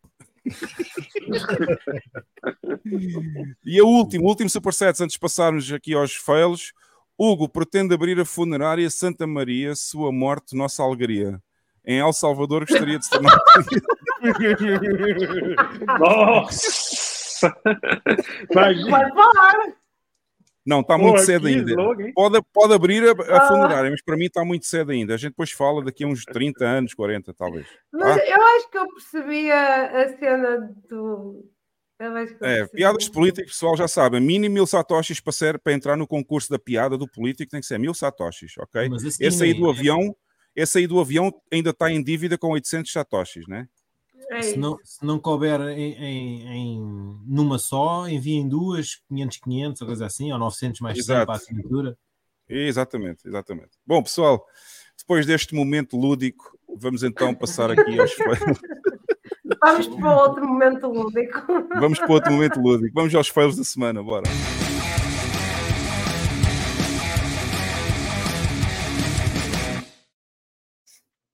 Bom, o que é que temos aqui? O que é que temos aqui de fails da semana? Ah, temos um bom fail aqui. Olha só para esta idiotice. O famoso, o famoso economista chamado Paul Krugman, que toda a gente conhece no Twitter por ser um idiota que diz que o Bitcoin não vale nada, diz que um milagre económico, a descrição da economia portuguesa pelo Nobel da Economia Paul Krugman. Eu chamaria-lhe antes o milagre dos impostos, mas ok. Façam como quiserem. Portanto, pessoal, chegamos a uma conclusão. O prémio Nobel já não vale nada. É, é mais ou menos. De economia, menos ainda, pelo visto. É, Se calhar, se calhar- este é o terceiro segredo de Fátima. Foi, foi, foi o Ronaldo das finanças que fez o milagre. isto deve ser, exatamente, não, mas eu concordo com o Lex, isto deve ser o terceiro segredo de Fátima. É, é, É, O que, que ele atribui a essa maravilha toda? não existe Deve maravilha. Eu acho que ele está, eu acho que ele enganou-se no país. Ele foi parar ao país errado. Ele queria ir para outro país qualquer, acho eu. Mas enfim, Não é engraçado, eu tem não uma vejo- frase ali, né? E como chegamos a esse milagre? É misterioso. É misterioso, É, exatamente. misterioso. É Não, misterioso. milagre. É por isso é que é- aí, né? Por isso é que é misterioso, é milagre. É tão misterioso que nem ele sabe. Eu tenho Nem, pena. nem este, o Vaticano tipo- conseguia destrinçar este milagre. este tipo é professor em Princeton. Eu tenho pena dos alunos dele, sinceramente. Tenho muita pena deles. Olha, imagina ele a dar aulas e a dar como exemplo o milagre da economia. Portugal, Portugal que já está neste momento, acho que Portugal já ultrapassou os 150% do GDP na dívida, acho eu. Portanto, ele acha que É, nós é. estamos excelentes. Estamos, é um milagre económico o nosso. Eh, enfim, Assim, do ponto de vista que para eles uma boa economia é aquela que está sempre em dívida, está. Estamos fantásticos. Não é? Porque para eles é isso. É, eu, Ai, ia, ai. eu ia dizer que o milagre econômico é ter 150% de dívida PIB e não ter quebrado ainda. Que ele quis exatamente. dizer nesse sentido, não sei. Boa. Boa. Exatamente. Essa é boa, essa é boa, Luciano. Eu acho, boa. eu Bom, acho que é mais 150. já é? Já é mais de Ah, 150? Eu acho que sim. Então estamos, ainda uma- estamos à frente dos Estados Unidos, não é? Pô, não, eu no agora. outro dia vi uma estimativa Não, que não, era não. 3 anos. Estamos, a estamos, estamos à frente dos Estados Unidos, porque os Estados Unidos está com Estamos? 140 e, 140 e tal por cento. Para pagar a dívida total era o PIB, todo o gasto durante 3 anos, sem gastar um, um único cêntimo. É assim, se Ah, o pessoal, pois. se todos os portugueses que estão em Portugal e trabalham ah, deixarem de comer durante um ano, a gente consegue pagar-se dois terços da dívida. Dois Exatamente. terços. Pois. Enfim, enfim, mais um idiota que tem um prémio Nobel, infelizmente, não se percebe porquê. Bom, passando Por aqui ao isso- próximo. Hugo, por isso que eu prefiro lidar com avatares no Twitter.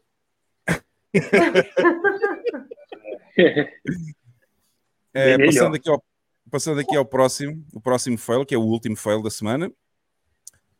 Parece que o Shinoka, o Shinoka da Binance, vai se declarar culpado da violação dos requisitos de combate à lavagem do dinheiro, afirma o Wall Street Journal. E eu Portanto, lá, se ele se vai declarar culpado é porque. Supostamente planeja declarar-se culpado de violar os requisitos de combate à lavagem de dinheiro nos Estados Unidos e renunciar ao cargo de CEO da exchange de criptomoedas Binance. Ah, isto não há ponto sem nó. É porque ele vai ganhar muito mais. Não. além da multa de 4,3 bilhões que a Binance vai ter que pagar nos Estados Unidos. É, é, é, em nome da Binance. Ou seja, ou seja, a Binance ou seja, continua. eles não respeitaram as leis de lavagem de dinheiro, mas se pagarem 4 bilhões aos Estados Unidos, está tudo bem. Está Claro. tudo bem. E a Binance continua. E a Binance continua. outros. Ok. É uma E espécie ele, de ele não fica CEO, CEO ele, ele, ele, ele renuncia ao cargo, ele assume-se como culpado, mas o, o bem maior é a Binance continuar e pronto, e paga-se a multa e está feito. E a pagam um indulto ao continua. rei. Pagam um indulto ao rei. E, exatamente. Mas, mas é sempre Luciano, assim. Lu- Lu- Luciano, tens algum comentário sobre isto do, Chinoca aqui do CZ?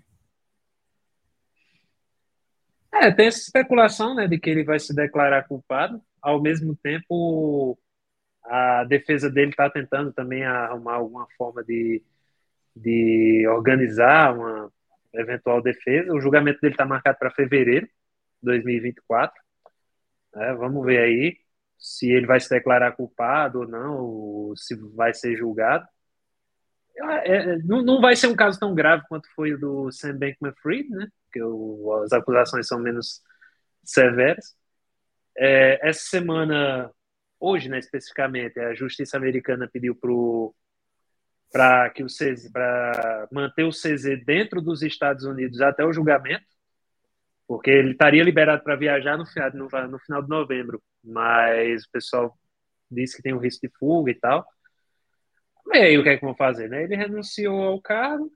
né? Vamos ver agora qual vai ser o destino que vai dar, a que vai ter a Binance. e- Mas eu, eu- acho que é- vai rolar muita coisa ainda até fevereiro, quando a gente vai ter o julgamento. Não sei se ele vai se declarar culpado, depende também do acordo que colocarem lá. o que diz aqui, o que diz aqui é que supostamente o- ele pretende ele pretende declarar-se culpado, né? Está aqui. Sim, mas pode ser só É, especulação. vamos ver, né? Até, até a data de julgamento tem muita coisa ainda para Sim. rolar. Até, até fevereiro ainda muita água vai passar Vamos nesse ver. rio, né? Sim, sim. É, dependendo do acordo que oferecerem a ele, né? Talvez ofereçam um acordo, é, como ofereceram com a Binance, né? O pagar, ah, vocês pagam aqui uma multa e a gente libera as acusações e tal, e vocês ainda ficam autorizados a operar aqui nos Estados Unidos. Dependendo do acordo que fizerem, talvez ele se declare culpado das acusações, né? Se fizerem uma pena menor, alguma coisa assim. É isso. Eu, eu fico imaginando essa briga. Ô, ô, Luciano, eu fico imaginando a briga desse, desse tipo de pessoas.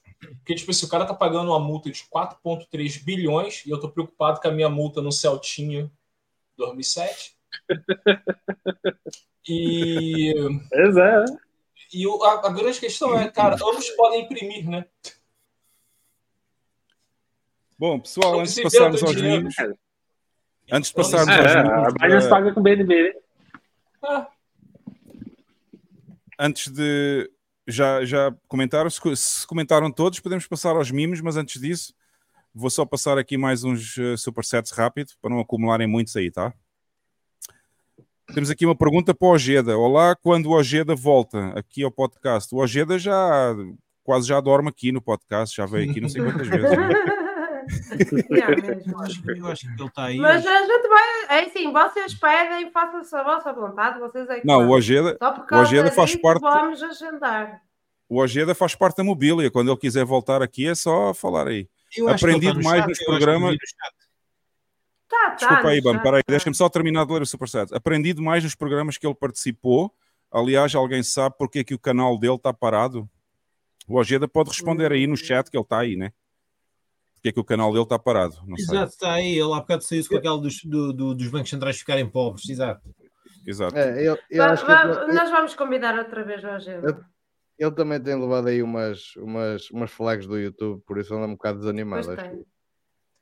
Olha, temos aí mais uma piada, Obama.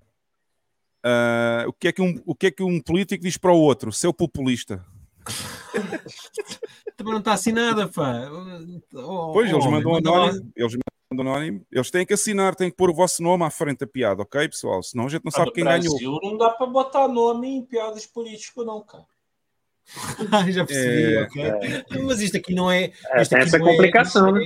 Não é individualizado, é um político no geral, não é nenhum. Não é o Lula. Pior, tu mexe com os dois lados ao mesmo tempo. Vai apanhar Está aqui uma dois. piada, do, uma piada do dedinho Pumda. Deus reuniu Putin, Lula e Netanyahu. Permi- permitiu uma pergunta a cada um. Putin, Rússia vencerá a guerra com a Ucrânia? Deus, sim, mas não em sua gestão. É, continua, continua.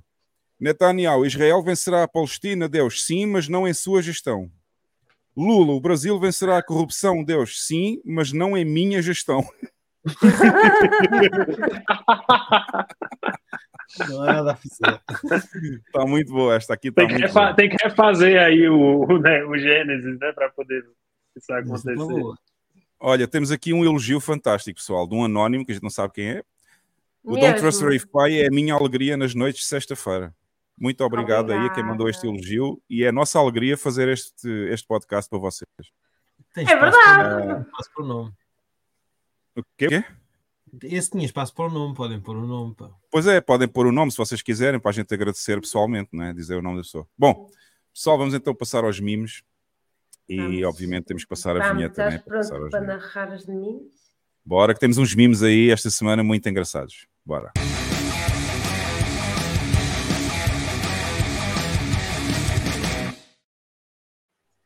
Ora bem, vamos começar aqui em grande. Temos aí o, o que já foi considerado, temos aqui hoje connosco o que já foi considerado o melhor narra- narrador de mimos do mundo. É verdade. Não sei se Isso é viste bom. essa. Não sei onde é que eu li isso, já não sei se foi no Twitter, se foi num Supersets, acho que alguém disse que o Bam era o maior narrador de mimos do mundo. Ah, No, E é, no Twitter, é. eu eu estou fora do Twitter agora, não, não, não apanho nada no Twitter. Não estás fora do. Twitter, foste expulso. Exato. E há por nada, é? Foste Para você aprender. Nunca mais volte lá e fique quieto. Arrume briga. Fale que a mãe do outro não é homem. Faça alguma coisa. Arrume treta. Eu tenho, eu, a próxima conta que eu abri no Twitter, eu vou, eu vou, eu vou enxovalhar eh, LGBT, eu vou insultar eh, semitas e antissemitas, eu vou insultar. Vai chamar Mister, vai chamar Mister, vai chamar Mister à Miss Portugal. Eu vou insultar toda a gente. bem. Tu é estavas muito bem bora aí. colocado no Twitter. Bom, então vamos lá ver. Bora. Olha, por acaso, eu, eu, eu, pus este mimo a pensar no BAM, porque nunca, acho que nunca tínhamos posto, posto o chat com muitos chats. Este, este eu não tinha visto. Eu não tinha visto. Então temos aqui um quadro, quatro imagens de quatro, quatro famílias de Chad em vários sítios do mundo, presumo, e diz assim: normalizem comprar Bitcoin e terra com os vossos amigos. Façam crescer a vossa própria comida e as vossas famílias juntos, enquanto o mundo fiat se desmorona e, e renasce num padrão Bitcoin. É isso. É isso mesmo. É isso que a gente está a fazer aqui em El Salvador. Mensagem bonita, sim senhor. Belo meme. Mensagem bonita. Passando aqui ao próximo. As pessoas- Temos aqui um, um, um Bitcoiner de- de- deitado assim num- num- numa espécie de palco ou numa torre de vigia e diz assim: "Ah, as pessoas a tentarem ah, as pessoas a tentarem escolher as, as ações certas para poderem investir nelas e depois andam todas aí um lado e para, para um lado e para o outro e depois tem os bitcoiners deitados a fumar um cigarrinho, deitadinhos, tranquilos sem fazer nada, sem que andar feitos baratas tontas a procurar investimentos. Olhando o caos. Desse É. grande mimer, atenção, desse grande mimer que é o BTC Terrorist. É verdade. O, É verdade. o Bitcoin, o Bitcoin Therapist, muito bem. Bitcoin Therapist. Passando aqui ao próximo. Isto é assim na Argentina. Isto é Isto é assim um- na Argentina. É assim. Pois isso já é uma realidade, não é? Este É. parece aquele Aoki, estou enganado, não. É, o Steve Aoki. É, não é? Sim, mas não Tem o Steve é. Aoki a carregar, a carregar uns, umas paletes, isto nem são massas, são paletes de Quem é, notas. quem é o Steve Aoki? É um DJ. É um DJ. DJ. qualquer. Ah, é um DJ. Ah, por isso é que eu não sei quem é. Ok, porque eu só, é porque eu só ouço, é porque eu só ouço música. Pois é, exato. Tu ouve Boa, boa. uma música. Não, eu ouço música. Como ele é um DJ, eu não sei quem é.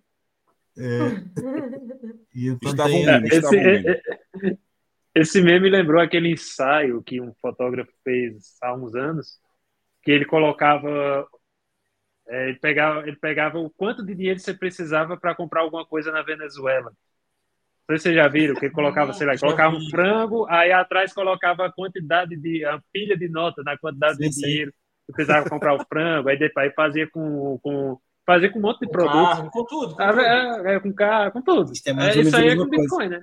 É, É, compraram deviam, Bitcoin ter em fe- deviam, 2000. deviam, é, deviam ter feito, sei lá, colocado uma LED para representar uma LED, uma wallet, uma hardware wallet para colocar o, representar o Bitcoin e colocar uma pilha de dinheiro atrás para dizer, ó, o que é que você precisa para comprar Bitcoin?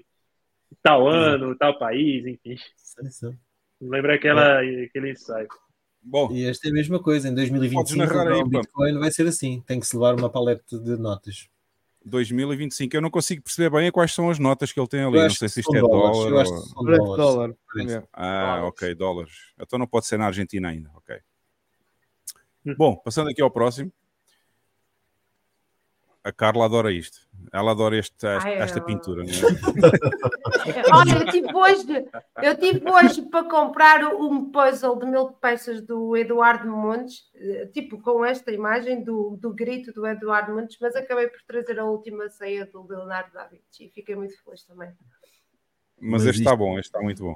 Este aqui deve ser um, um Cat Miochi Munch que esse, que esse tem um Yeah. gato está em modo, em modo desespero a fazer odl, a lançar raios do laser dos olhos. eh, e lá atrás diz que as instituições estão a, estão a caminho. São Exato. aqueles dois que estão aqui atrás, não é? Deve ser aquelas Exatamente. figuras É, sinistras exato. que aí vêm atrás. Exatamente. Está muito bom, muito bom. Passando aqui ao próximo. Ah, eu gosto deste. Esse é muito lindo. Temos aquela, aquela famosa imagem do, do Mel Gibson a falar com Jesus Cristo todo ensanguentado e diz assim: as pessoas, as pessoas que são o Mel Gibson, pessoas, hum, os BTC Hodlers simplesmente foram, tiveram sorte. E os BTC Hodlers todos, é, é Cristo ensanguentado, completamente castigado. É a sorte que ele teve. É. As pessoas não têm noção que isto não é fácil, parece fácil, mas não é fácil. Não é Ai, fácil. não é não, mas é, não é fácil, mas é compensador. Ontem a gente falou muito sobre isso lá na, na bolha, né? Do... é, Existe um, um trabalho, um sacrifício e principalmente uma renúncia temporal muito alta. As pessoas não fazem ideia. A renúncia é enorme.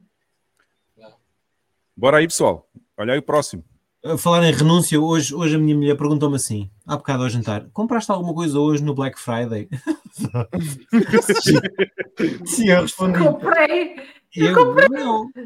Foi Uma- Comprei satoshis. Comprei satoshis, pô. É, Não, por Olha, eu comprei. Hoje não comprei, hoje não comprei satoshis. Eu disse assim, eu não, pá, eu não preciso de nada. Opa, Boa. comprei, comprei jade e comprei o puzzle. Ok, mas comprei jade.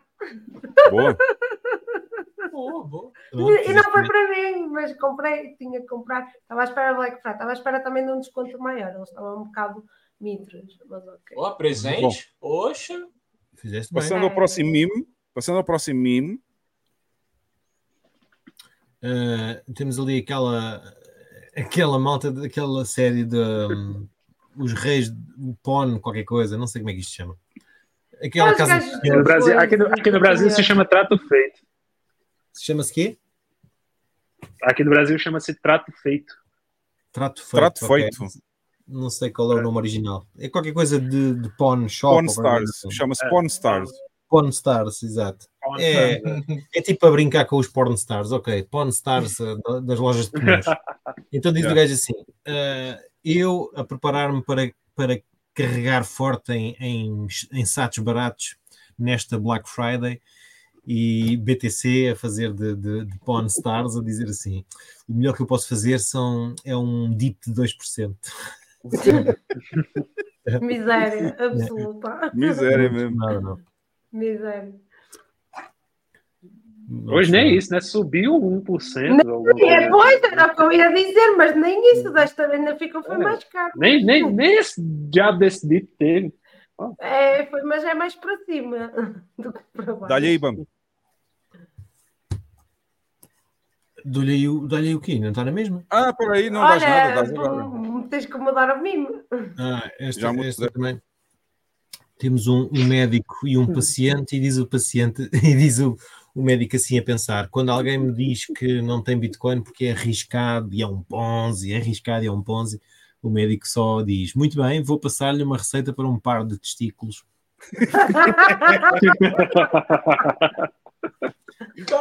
Genial, genial.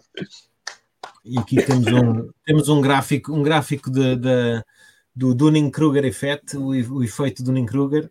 Temos uma, num, num, num lado temos a, a confiança e no outro a competência. Então, confiança baixa e pouca, pouco conhecimento. Temos ali um gráfico que os normes estão em conhecimento é quase zero, confiança altíssima, e depois no vale do desespero, com, a saberem alguma coisa, mas com pouca confiança, os, os médicos, depois os cientistas, um bocadinho mais à frente, na competência, um bocadinho mais à frente, temos os já na encosta do, do, da- do iluminismo, temos os, os teóricos da conspiração, e depois cá em cima, confiança e competência, quase no nível guru, temos o, pla- o platô da sustentabilidade, temos os Bitcoin Maxis. Pronto, é isto, é a malta está à frente do resto. Está Olha, correto, está eu, correto. eu, eu, eu, eu adorei isso em Costa do Iluminismo. Muito bom. Epá, eu não sei porque é que alguns mimos que tu pões aqui ficam cortados. Também não percebo, isto é, isto é coisas do, do, do, do Primal, eu, eu também não consigo perceber. Mas pronto, esse aí é eu a assistir ao 38, ao, ao 38 a massacrar normies. Vocês viram? ele fez aí um, Ele foi convidado aí num programa sobre, sobrevivencialistas ou qualquer coisa assim. Eu nunca tinha visto aquele Sim, programa. Vai convidado aqui. Vai convidado não. aqui. É pá, que o massacre. Eu Júlio- ri tanto com os comentários do chat. Pá. É o Júlio Lobo. É Júlio, não é? O pessoal a dizer que, que ia ver aquilo outra vez em 0.5 vezes. É pá. É, é, cara, a forma como ele fala é, é complicado. Não, ele estava ligado a devia- 240 volts. E devia- e dizerem que ele devia estar sob a influência de alguma coisa, e a dizerem que ele só dizia disparates. E, epá, eu rimo tanto, tanto, tanto. Eles até fazem um tilt tremendo quando ouvem o homem falar. Teve um amigo meu, teve um amigo meu que viu, teve um amigo meu que viu a live dele e disse que ele parecia um texano do Brasil. Boa! Falam rápido pra caramba, né? É o texano do Yeah, Brasil. yeah. É, temos aqui outras também, é ma- matemática avançada. matemática avançada. Se, se o Joe ou o José, se o José tiver 64 anos e a sua namorada tiver 23, quantos bitcoins é que o José tem? Parece é um aqueles problemas, Problemas de aqueles problemas da, da segunda classe. Boa, boa. Isto é mesmo matemática avançada. É, Bom, vamos aqui para os Cavaleiros de Ni. temos aqui, este é dos Monty Python, este é, este é um clássico também. Temos de um lado É um eh, o, cavaleiro, o cavaleiro que está a fazer hum, a portagem, não é? A cobrar o tributo e diz assim: são os Bitcoin hodlers, e depois do outro lado temos os traders, já sem braços, só com uma perna. Convém esclarecer, para quem, conhece, para quem não conhece o clássico, ele acaba só com a cabeça. Pois. É muito bom este clássico. Este é outro clássico. Isto é um clássico que já acontece há muito tempo. Epá, isto é, isto, é, é- isto é quase a morte assistida. Suicídio assistido lá na Suíça, parece, parece isso. Ali temos a máquina de suicídio assistida vermelho e do outro lado temos o técnico que é a opera. Eh, temos, diz assim, eu, então eles a escrever uma, temos aqui a Hillary, Hillary Clinton e o Bill, o Bill Clinton a escreverem uma carta e diz assim, começa assim, eu, Sam Bankman-Fried, ehm, Lamento informar. Lamento dizer-vos que já não consigo viver mais neste mundo cruel.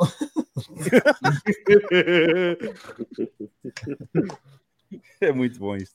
É O pessoal dos mimos não falha. Não falha nada.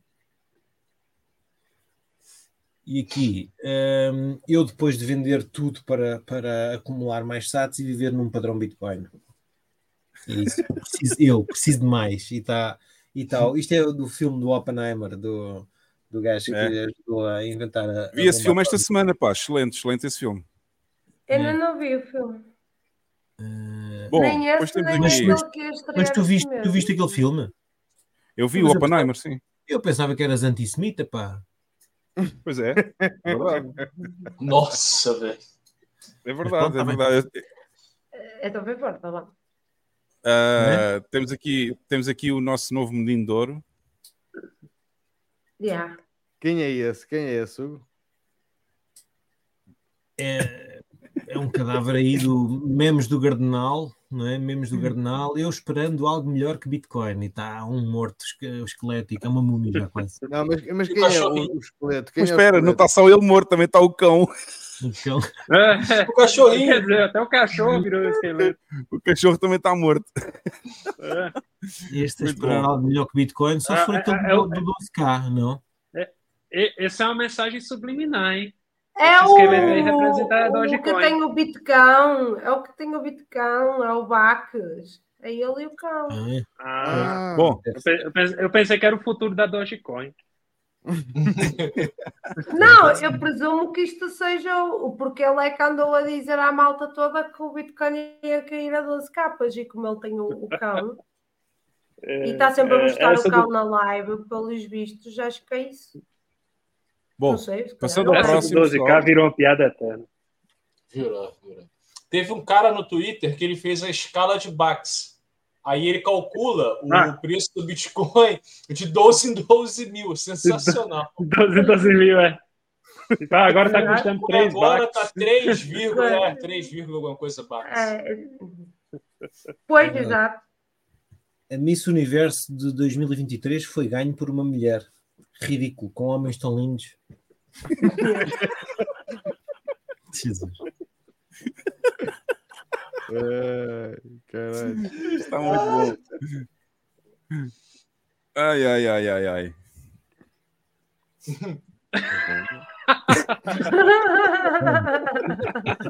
Aí este é o Roubo programado para taxar.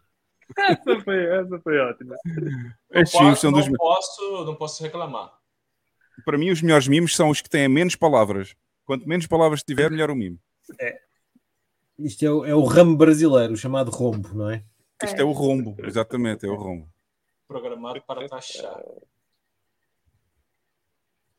E epá, o, o IDF, as Forças de Defesa de Israel, encontraram um, um túnel de terror do Hamas na, na prisão estatal de Shawshank. Isto é aquele, é aquele o filme do- dos condenados de Shawshank em que ele, não sei É. como é que chama no Brasil, que O Morgan Freeman, olha lá a cara do Morgan Freeman. é, e o polícia, o guarda prisional, quando eles descobrem lá o túnel por onde o outro fugiu na, na, na parede, atrás do, do póster, o que é. É, este está muito bom. Ah, depois É um temos aqui um sonho de mimo com som. liberdade No Brasil, o título desse filme aí? É um Ok. sonho de liberdade. Um sonho de liberdade. Ah, um sonho de Sonho liberdade. de ok. liberdade no Brasil. É. Ok. Depois temos aqui um mimo especial porque tem som, tem áudio, tem vídeo e foi considerado o melhor mimo do dia. É sobre a saída do, do Shinoka lá da, lá da Binance. Vocês vão se lembrar deste vídeo. You know, this fucking deal that I'm about to sign, barring me from the securities industry, barring me from Stratton, my home. The fuck is that? You know? No-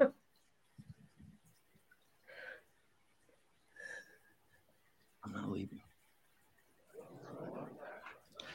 I'm not leaving. I'm fucking leaving. The show goes on. This is my home. and it's a national model fucking SWAT team. Cause I ain't going nowhere. Fuck You know, this fucking deal that I'm Maravilhoso, cara. Genial, genial. Aí está o dar Hugo, estás mute. Tá, Hugo. tá mudo, tá mudo. Eu estava a dizer que isto é do. Quem viu o filme do O Lobo do Wall Street, que eu não sei se no Brasil É o tem Lobo esse nome, Wall né? Street. Pois É, é, do não. DiCaprio, o Lobo da Wall É. Street. Quem viu esse filme não sabe o que é que este mime representa com o Chinoca da banda. né? Muito bom, muito bom. Bom, e vamos terminar, pessoal. O último mime da semana. Eh, esta semana tivemos bastantes mimos aqui. E É, este eu deixei é- este para o último porque é muito interessante, porque o que está escrito na televisão tem precisamente o nome do podcast, não é? é, ou parte do, Uhum. do podcast. hein? Don't Trust na televisão, na cabeça desta senhora, e depois diz embaixo da prostitute, não é? A imprensa, a imprensa prostitui-se muito frequentemente por qualquer Tá coisa. Não sei se repararam, não sei se repararam, mas aqui o sutiã, o sutiã da mulher é Uhum. o Capitólio. É o Capitólio. Exatamente. É, Eu é. notei, eu notei. Muito bom, Prostituem-se pessoal. Aí, por 30 que arte reais. maneira, hein? Que arte maneira desse meme. Muito Está bom. muito Está fixe. muito Tem bom. umas cúpulas que bastante descritivas. É. Aquilo é Copa dele. Bom, É, vou só é um passar aqui, antes de passarmos à próxima, o próximo sketch, que vai ser os idiotas, né, desta semana. Eu vou só ver se temos Mais aqui mais uns. algum. Temos mais um Bastante. superset, pessoal. Aqui mais um. E vamos ver aqui.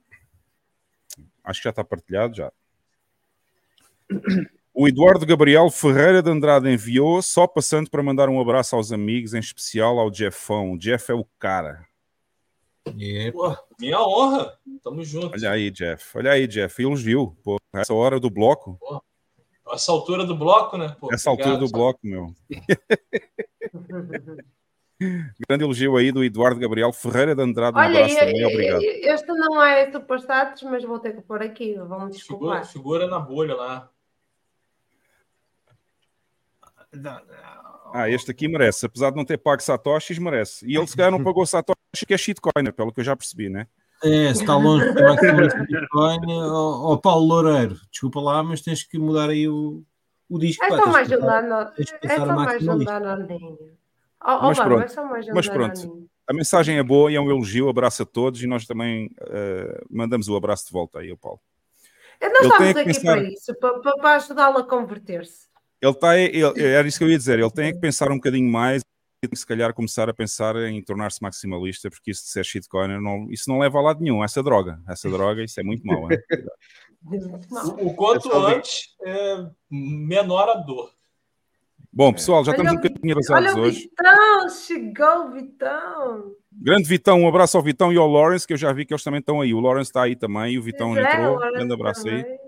E se eu não vi mais né? alguém? Lawrence, Lawrence, já tirou o lixo para tua mulher não reclamar.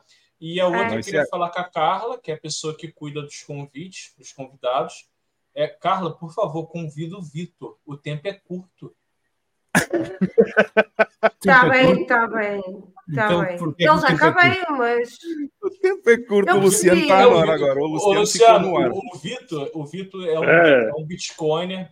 Ele tem 97 anos de Ah, idade e é super dedicado, Caramba. super enganjado com a comunidade, mas assim, né, pô, tá fazendo hora, né? O bloco aí, o bloco tá 10 minutos. É, tem, tem que, É, tem que antecipar, né?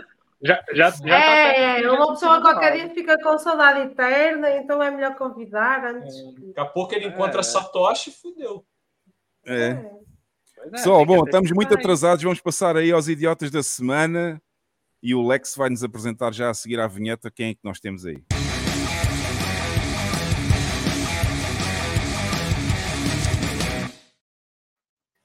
Lex, o que é que trazes para nós, pá?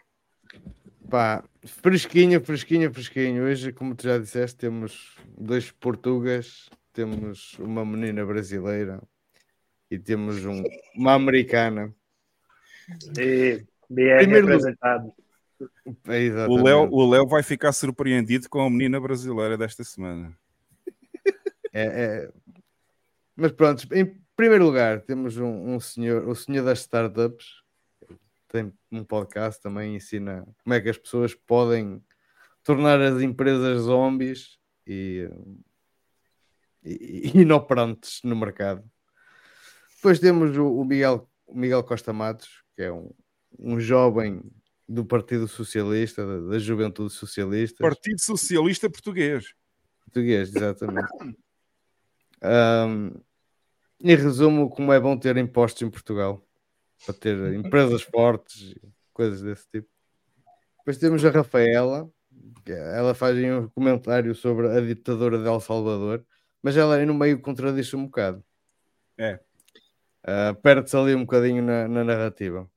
E depois temos aquela, aquela menina que é a porta-voz da, do, do Da Casa Biden, Branca. da Casa Branca, que faz os anúncios, em que ela vem lembrar o, o dia do transgênero, transgênero morto. Uma preocupação americana. Bom, vamos passar ao primeiro então. O primeiro chama-se Tocha. Vejam bem, o nome dele é o Tocha. E é um portuga daqueles à maneira. Vamos ouvir. Vamos ouvir que ele, ele vai nos ensinar a diferença entre o que é uma startup e o que é um negócio. Vamos mais, é startups que podem vir a ser startups ou podem se tornar num negócio. Qual é a diferença entre ser startup e ser um negócio? É muito simples. Uma startup trabalha para as métricas da próxima ronda de investimento. É assim que se levanta dinheiro. Tu, quando levantas o teu pré-seed, a primeira coisa que tens que saber é o que é que eu preciso de fazer para conseguir uma ronda seed. E é isso que tens que fazer. Porque o teu negócio é ok, ganhar mercado, crescer a empresa, etc. Mas se tu não atingires as métricas, Sobreviver. não há ronda a seguir. Startup morre.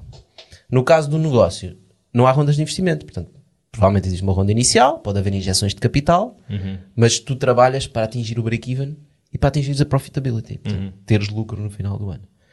As abordagens são diferentes. Uma startup tem que ser rápida. O negócio não tem que ser rápido. Pode ser mais lento. Pode crescer com calma, com, o seu próprio, com as próprias vendas, ir investindo, etc. Eu não sei se vocês se lembram, mas já, já tivemos cá este senhor algumas vezes. Não é, Já, isto não é já, a primeira vez. E eu agora já percebi. As startups Ei, têm que ser rápidas para não virarem uma tocha. Pois. Estás a perceber? Estás a perceber? É isso. É, a startup é, enfias, é tipo shitcoin. Enfias para lá dinheiro até aquela merda estourar. Estourar, acabou. Não entregou Não. produto nenhum, não tem nada para fazer, não tem mercado, está bom. A startup é Ah. cosmética. É, cosme- é cosmética para, para continuarem a, a receber dinheiro dos VCs. Pronto, é cosmética. Exatamente, Tem que ir exatamente. eh, fazendo aquelas métricas, cumprir as métricas, como eu digo. E as famosas métricas. Ah, pronto, é isso. Exato.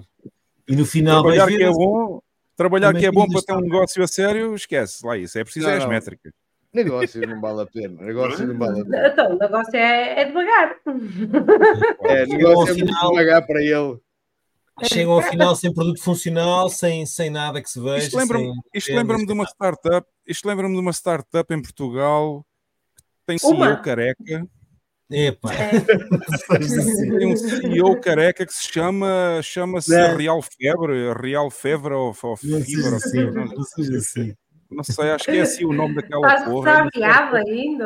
Estás É uma startup que tem umas métricas à maneira, aquilo nunca para, está sempre ali dentro das Eu métricas. não sei, eu não sei se isso, isso ainda se considera uma, uma startup. Não deve ser. É uma startup ainda.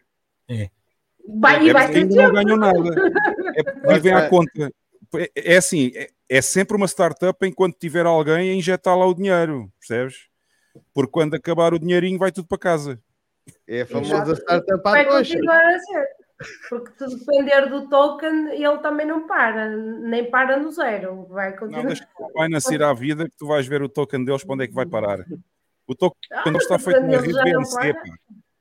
Pois, Aquilo está sei. na rede. A, te- a Terra já foi uma startup, né? A gente viu o que deu. Mas é assim, quando, quando a Binance fechar e a, e, a, e a rede BNC for à viola, quer ver a startup deles. Metade dos tokens que estão aí vão à viola, porque Bom, metade deles Vamos ao segundo, que é um político, o senhor, eh, o senhor socialista. Como é que é o nome dele mesmo, Lex? Aí. Esqueci-me o nome dele, para aí. É Miguel Costa Matos. Miguel Costa Matos, que é o presidente da Juventude Socialista. Esse órgão Nossa. essencial ao Partido Socialista de Portugal. Um socialista convicto. É. Bora então ouvir. Os empresários não querem ser libertados deste socialismo que tem feito o país crescer 10 vezes mais do que crescia nos 10 anos antes. E acho que é essa mensagem de quebrarmos o mito do crescimento rápido que promete a direita liberal que nós temos que também saber desconstruir. Ah, Olá. essa história do desconstruir é muito boa. É muito bom. Ah, é é. muito bom. É o que os empresários em que caras- Portugal querem mais, é o socialismo. Brasileira. O quê, o quê? Parece a galera de DCE, de centro estudantil que a gente vê aqui nas E universidades é, brasileiras. É, é isso, é isso, exatamente é isso. É, aí é do mesmo nível, né? É o coordenador, é o coordenador. Os socialistas são, são exímios Ah. a desconstruir. É desconstruir, exatamente.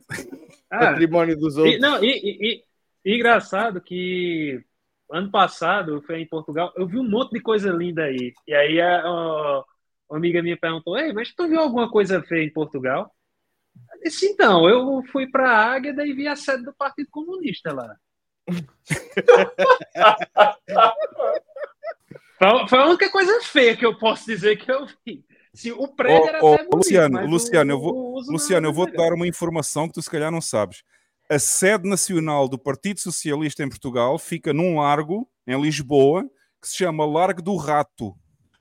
Exatamente, é no Largo do Rato. Ah, Mas é? eu até pensei, eu até pensei que por momentos o Luciano ia dizer que foi ao norte e viu mulheres com bigode. Mas pronto. Mulheres Foi com o quê? até- não entendi. Com bigode. O Partido Socialista já não é mau. Não, não, essa parte, felizmente, eu não vi. Mas eu tive que ver a série do Partido Comunista. Pronto, Agora, ó, Jeff, a do Lago Jeff, do Rato acabou faz o sentido, mito. pelo menos escolheram o mesmo lugar. Acabou o mito, ele não viu mulher com bigode, acabou o mito. E que ele não tava. Ele, tá- você estava no norte, não, né? Tava? Tava, eu Tava fui norte, Porto. Aveiro. Não, não levou Ué. foi os óculos. Não levou foi o Não, porque é o óculos. seguinte, para contextualizar, Luciano, é, eu tô aqui no painel e eu recebo em, em espelhinhos. Hum. Entendeu? Ao receber em espelhinhos, aí eu falei, porra, tem uma brilhante tese. Porra, agora eu sei por que, que as mulheres portuguesas têm bigode. A gente trouxe os espelhos todos. Exatamente. A gente pega a nos que é a gente pega nos satoshis que vêm lá do Supersets e compra espelhinhos para pagar o Jeff aqui. Exatamente. Dívida histórica. Dívida Ai, histórica, ai. dívida Bom. histórica. Vamos então passar ao nosso concorrente aí da semana brasileiro e vamos ouvir aqui as teorias que existem de quem nunca visitou El Salvador. de El Salvador, então? Vamos falar de El Salvador? Que é, que é Só que calma o nas pessoal- palavras, por favor. Só vem o com pessoal calma. Tá? bate palma porque El Salvador, Bitcoin, não sei o quê. O, o presidente do país acabou de rasgar a Constituição e quer se reeleger de novo, por mais que tudo que ele tenha feito eu concordo, talvez até faria pior, tá? Mas ditadura não é só quando, ou quando fazem alguma coisa que a gente não concorda. E ele queria aprovar uma lei e ele botou um monte de cara armado lá com um baita de uns, de uns cano grandão lá, né? Tudo de braço cruzado esperando o pessoal votar. Em El Salvador não está beneficiando a população, a não ser pela mudança de status do país, que era o país mais perigoso do mundo, a questão de criminalidade, é, a, a, a otimização da vida das pessoas, obviamente que mudou, mas a adoção do Bitcoin por parte da população, ela Não aconteceu. não é uma realidade. Ela não é uma realidade. Qualquer pessoa que fale isso está é, falando, está mentindo, tá? Ai, havia tanta coisa que se podia dizer Algo aqui. mentiroso! És um mentiroso! Bem, eu Sou vou te dizer, mentiroso, não eu. há, pala não eu, há eu até conheço ela do, do Twitter. Não, mas É, é- não há palavras para, para, para criticar isto, porque assim, não há nada que se diga aqui que tenha fundo de, de verdade. Porque uma Nenhuma, pessoa que nenhuma. diz assim, Essa história, Ah, peraí, essa eu- história, eu, eu vou só dizer três factos. De- de- Deixa-me só dizer três factos. Primeiro, essa história de ter o- os militares estarem lá no, lá no Parlamento não foi agora, não foi agora quando ele fez a segunda candidatura a presidente. Isso já foi há muitos anos atrás, na primeira legislatura dele, quando Sim, foram é aprovar, quando foram aprovar uma lei lá no Parlamento e eu- os militares estavam todos lá para proteção do Parlamento porque aquela fase inicial de quando o, o, o Bukele começou a governar o país ainda era muito instável. Ok, ainda havia Exatamente. muita violência no país e eles foram precisamente votar as leis. Eu acho que isso aconteceu na lei da exceção, quando ele decidiu ah, colocar o país em regime de exceção para acabar com a criminalidade. E foi aí que os militares foram dar apoio, foram dar apoio, mostrar a sua presença no Parlamento para mostrar precisamente à população que iriam acabar com toda, toda a criminalidade. A segunda coisa, Bitcoin não está a ter implementação em El Salvador, não está a ter a implementação que seria desejável, mas há muita gente em El Salvador que já aceita Bitcoin. Muita gente já aceita Bitcoin. Eu faço toda a minha vida aqui com Bitcoin. Ok? Eu pago tudo. Eu posso pagar a gasolina, eu posso pagar as compras da casa, eu posso pagar a eletricidade, eu posso pagar o gás, posso pagar tudo com, com um Bitcoin aqui em El Salvador. Portanto, totalmente mentira que não está a ter a adesão. Obviamente não está aquela que a gente quer, não é? A gente queria 100%, mas isso é impossível acontecer num ano. Portanto, e a última coisa que ela disse, que é completamente ridícula, é que ela diz lá no vídeo que eu faria o mesmo ou até pior do que. Eu faria o mesmo ou até pior do que o Bukele é, no que diz respeito a acabar com a criminalidade aqui no país. Ou seja, ele tem aprovação de 93% da população. 93% da população está com ele. Agora digam-me se, ele não, se ele não tem o direito. A Constituição diz que só pode haver um mandato, só pode haver um termo, mas essa Constituição em El Salvador tem que ser mudada por qualquer país civilizado deste mundo e democrático permite pelo menos dois termos a cada presidente. Dois, é? primeiro, eu ia já começar por aí, porque assim, infelizmente eu vou ter que comentar esta eleita ou a idiota, porque, porque realmente hum, a pessoa fala com uma ignorância, do alto de uma ignorância profunda. Não, fala com E uma nunca cá. certeza muito grande. Não, mas nunca ela veio fala- aqui. É o, é, é- é o efeito Danny Kruger lá do, do meme. Não, ela, é- ela, ela, ela, ela fala com toda a certeza do mundo uma realidade que não experienciou, mas pior do que isso, não se deu ao trabalho de fazer o trabalho de casa e de fazer uma verificação e de estudar um bocadinho, porque isto é muito triste passar mensagem, porque o público deles, essas shitcoiners, e estão a ser enganados, são pessoas que estão a ser todos os dias enganados, e este trecho, este corte, é prova de que essas pessoas continuam a ser enganadas e shitcoins é que são boas, mas depois continuem, que o Bitcoin vai continuar a subir e vocês vão se foder todos contra uma parede, porque esta pessoa é uma ignorante e fala com uma ignorância profunda que. Opa, primeiro, já pegando nessa questão da Constituição, qualquer país permite-te dois mandatos de quatro anos. Qualquer país, e isto não é uma não configura de toda uma ditadura. Ela é que é uma, uma fascisoidezinha, porque ela fez questão de dizer que faria pior. Segundo, ela desconhece que, para além da população em El Salvador não ser, como algo disso, desejável a aceitar Bitcoin, desconhece que existem projetos nas escolas a fazer educação, a trabalhar em educação, coisa que não se trabalha no Brasil. E esta educação vai ensinar as pessoas para o futuro, tanto a nível Exato. financeiro, como a nível tecnológico, como a nível de tudo. Consciente. Ou seja, a adesão, a adesão ao Bitcoin não é uma coisa que acontece num ano, é, é- demora uma geração. Não, é para um trabalho de uma ó. geração. É um trabalho de uma geração. Opa! eh, falar de coisas descontextu- descontextualizadas que já aconteceram no início do mandato. É de uma ignorância profunda. E as pessoas acreditarem nisto e depois vão comprar as shitcoins que ela promove lá da- da- do, do chefe dela, que ela tem um chefe ainda por cima. O Ainda chefe por já cima ganhou tem aqui, o, o chefe é vencedor. Sim, sim, sim, eu sei, eu sei quem é, eu sei, eu sei. Foi aquele que te mandou o. o, ah, Óbvio. como é que é? Como é que era? Faz A música, cuidado. como é que se chamava a música, Jeff? Era. Fizeram um. Não, ah, maldade. Esqueci do nome da música agora, meu. Tacaram pau em mim. É, Exatamente. é, Ah, exatamente. O Pau em mim. A E- música chama-se Pau em mim. Pau em mim. e, e se a pessoa eventualmente for viajada, que eu não sei porque não conheço a, a vida dela, faltou-lhe viajar a El Salvador para se calhar verificar um bocadinho e falar um bocadinho com mais de propriedade, como dizem os meus irmãos brasileiros. Enfim, um bocadinho mais de propriedade no assunto.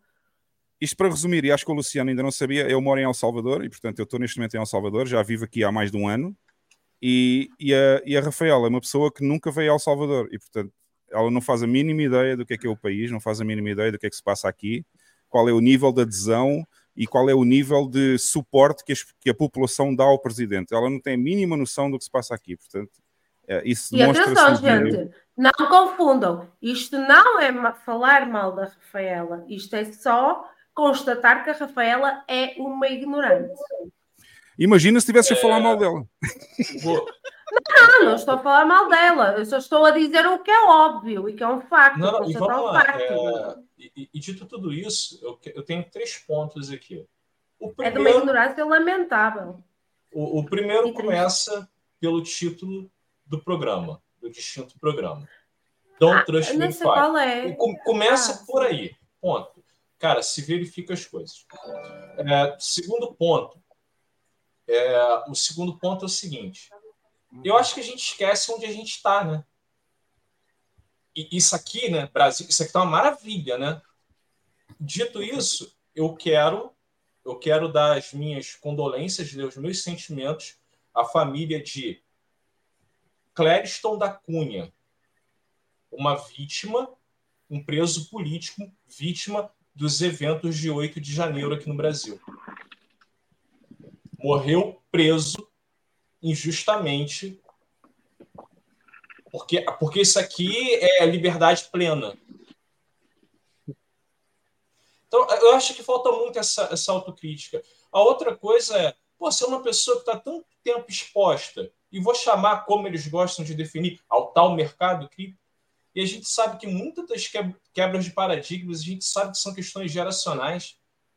Agora pergunto, aonde eu viveria hoje com mais facilidade? No padrão Bitcoin? Na cidade dela? Na minha? Ou em São Salvador? Olá, pois. Não, e falaste num ponto muito importante, porque quando uma pessoa só com muita ignorância é que diz só refer- fazendo referência ao presidente de El Salvador, que a- atenção, eu não tenho, eu não tenho partido e esquerda-direita é tudo farinha do mesmo saco e têm todos uma agenda em comum a cumprir. Mas há uma coisa que eu tenho que tirar o chapéu ao presidente Bukele, que é não é ele só acabou com a criminalidade, porque isso não é só uma coisa para a população, isso é o mais importante, porque famílias foram assassinadas durante muitos anos. Porque não é bonito tu entras na tua casa e veja a tua família toda lá enforcada ou carbonizada. Entende? É, El Salvador era o país mais violento do mundo. né? Isso não é só, isso, não, isso tem que se dar muita importância, não é tirar importância, porque isso é vulgarizar a vida humana, é denegrir e tirar a dignidade da vida humana. Eu lamento imenso que uma pessoa seja ignorante a este ponto, que é utilizar estas palavras e não dignificar, não ter compaixão, não ter caridade, ou seja, amor pela vida do próximo.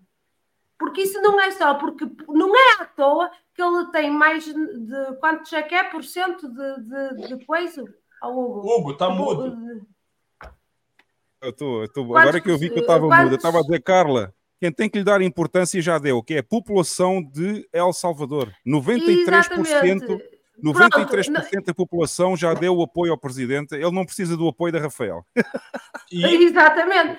E Mas porquê que não tem eu os verifiquei- 93%? e- e- e, Porque ele acabou com essa criminalidade de tu correres o risco mais certo de ser chegar a casa e Porque ele teres a tua fez- família toda assassinada. Ele só fez duas coisas maravilhosas. Primeiro, passou o país mais perigoso do mundo para ser o país mais seguro das Américas. Em segundo que lugar, o Brasil não fez. Em segundo lugar, implementou o padrão Bitcoin aqui no país. Foi das duas coisas mais inteligentes que algum presidente podia ter feito na história de um país. E Enfim, a coisa mais surpreendente que eu, Mike e Saudades Eternas podemos ter testemunhado. O Luciano, a gente sai do Brasil, né, vai para um país entre aspas pobre, pequeno, e aí eu chego lá, não tem pessoas debaixo de viadutos, não tem noia na rua e não tem pedintes a cada esquina. O que é noia, Jeff? Aí eu fico me questionando, né, sobre né, que É viciado em drogas. Ah, É viciado em drogas, cara. é, é, essa é a resposta. Bom, Pessoal, temos que passar ao último, só para finalizar aqui, só para finalizar Sim, aqui sim, os já, já, idiotas. já chega do assunto. Enfim. Vamos passar ao último então, eh, que é a representante, de, a representante de comunicação da Casa Branca a falar de um dia muito especial que houve esta semana. Vamos aí. On Transgender Day of Remembrance, we grieve the 26 transgender Americans who were killed this year. Year after year, we see that these victims are disproportionately black women and women of color.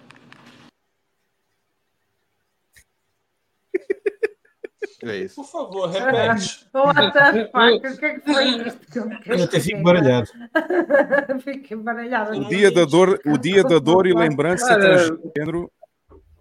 Morreram 26 pessoas, ok, É. 26 transgêneros nos Estados Unidos. Eles esqueceram-se foi fazer o dia, o dia das pessoas que morreram na estrada, porque eu tive a confirmar os números no Redacted, que é um outro podcast noticioso de notícias independentes, e eles fartaram-se de zoar desta, deste vídeo. Morreram nas estradas, morreram nas estradas perto de um milhão de americanos, acho eu. Em acidentes de trabalho morreram 5 mil e tal americanos. Ah, em não sei quê morreram mais 400 e tal no ano, mas eles foram fazer o dia de 26 pessoas que foram assassinadas, ok? Portanto, é muito, É, é, muita, é muita lata. É, E, e- e, por sinal, e por sinal, eu adoro, eu adoro essa porta-voz da, da Casa Branca, porque assim, a gente tinha aqui no Brasil a Dilma Rousseff, que era presidente, né? E era extremamente divertido ah, ouvir os discursos dela, porque não concatenava, ela não falava coisa com coisa, fazia umas frases bem clássicas, de tipo, ah, vamos estocar vento, celebrar mandioca, não sei o quê. Aí a Dilma sofreu impeachment e a gente sentiu falta né, de ter humor e tal na política. E agora a- a- o Biden colocou alguém para suprir essa carência Essa de humor. necessidade, né? Essa é porta-voz é genial, cara. Ela tem Kamala umas frases Harris? muito doidas. É, Kamala, o nome dela? Não, né? Qual o nome dela? Não, Kamala é a vice-presidente. não, Não, essa é é Karine, vice-presidente. Karine Jean-Pierre. É, Exatamente. não sei o nome dela. Eu sei, que ela é, eu sei que ela é engraçada, ela tem umas frases geniais. Jean-Pierre, É, tu Karine- atenção, tu vai também. Karine Jean-Pierre. Deixa-me só voltar atrás, porque Diz, diz, Lex. em, em relação à, à menina que tivemos ao bocado, a brasileira, é, Rafaela? A, a, a Rafaela, ela resume-se tudo no, no que ela diz. O, o, ditador não, não beneficiou nada à população, exceto na segurança. E, e ela, ela matou tudo. Matou Matou, tudo. matou, matou a piada toda. Não, ele, só reduziu a criminalidade a quase a zero. Tirando isso. Tirando fez isso, tudo fez nada. Não fez Então, nada. É, tirando isso, não fez nada. Tirando isso, não fez nada. É. Prejudicou toda a gente. Porquê que será que 93% das pessoas aqui em El Salvador estão, estão, estão do lado dele? Devem ser todos burros. Já viste? Bom, enfim, é, pessoal, já está no grupo do Telegram, já está lá os quatro candidatos para vocês votarem. Eu vou colocar aqui no vídeo o endereço para vocês poderem saber onde é que está. Está aqui. Se vocês quiserem entrar direto no Telegram via celular barra telemóvel, podem procurar só por F1 PT e aparece logo o grupo. Para quem é a primeira vez que entra no nosso grupo, não se esqueçam que têm que clicar no botão da primeira mensagem que aparece em baixo logo do bot eh, para provarem que vocês são humanos e não são spammers, ok? Só assim podem participar no grupo. E também tem o link aqui em baixo nas notas do vídeo, se quiserem entrar via computador, tá bom? É isso, pessoal. Vão lá votar agora no vosso candidato favorito aí, do, aí dos quatro idiotas que nós temos esta semana. E, e, e- não sei se o Luciano já conhece, mas nós temos aqui, depois dos nossos idiotas, nós temos sempre que passar o nosso momento zen. Momento zen. É, vai ter, temos um Quero momento essa. zen aqui do podcast que é para libertar os maus espíritos destes idiotas todos que nós pusemos aqui no vídeo. Então vamos libertar os maus espíritos. E o Luciano, se calhar, não conhece o vídeo ainda, mas é um vídeo de um minuto que ele, de certeza absoluta, que ele vai gostar. Pessoal, vamos então ao nosso momento zen aí. Crypto, you don't need the anxiety. Before you bought the bullshit fantasy coin, your life was good. But then you made some money and became greedy. Now the bullshit coin is fucked. And nobody can tell you when it is going to be unfucked. Even the motherfucker who convinced you to buy the bullshit coin, who told you that it is going to be the next big thing, that motherfucker is nowhere to be found. You are on your own. And all you can do is cry about it in the shower and hope and believe that your bullshit coin will go up in price again so that you can sell it and make some money and buy some more and then get fucked all over again. That is crypto.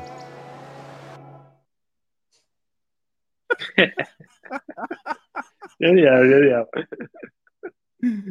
Esse é o momento zen. Luciano, ficaste mais leve agora, depois deste momento zen. Ah, sem dúvida. Sem dúvidas. Até me reanimei agora.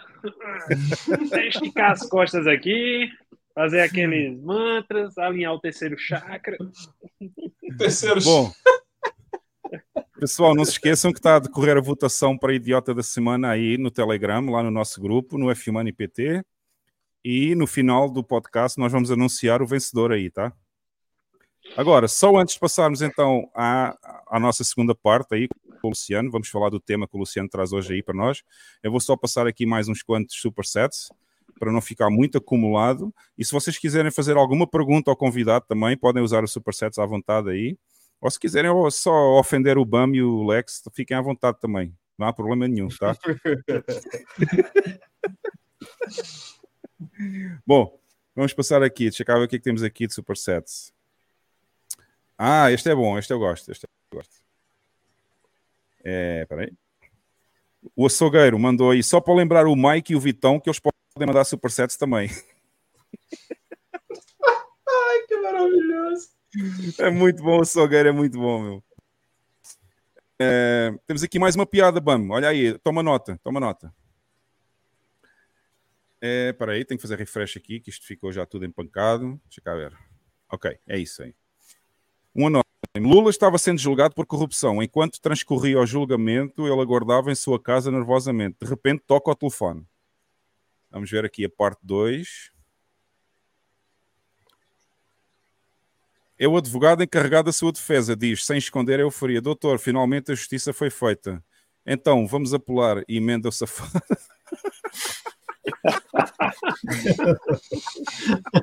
Muito bom. Esta é boa, né, Ato Esta é falho, boa. né? Normal. É, Foi feita justiça, temos que apelar, né? é, até o Lula sabe qual é a justiça. Está muito bom este. Mas este também não assinou, não pode, não pode, pois não pode assinar, estou a perceber. Tem que dizer quem é, tem que dizer. Ah, não pode, pois é, não pode. Pode reclamar, deve ser um. Mas alguém se vai acusar, alguém se vai acusar aí que foi o autor da piada. É... Temos aqui, temos aqui um superset de alguém que diz que vota em Rafa cagando. Bom, é, temos aqui um anónimo que diz: Hugo, um dia vou em El Salvador para você mostrar essas praias lindas. É vagina aberta. Eu estava esperando ver se você ia cair ou não. Eu caí em todos, eu caí em todos.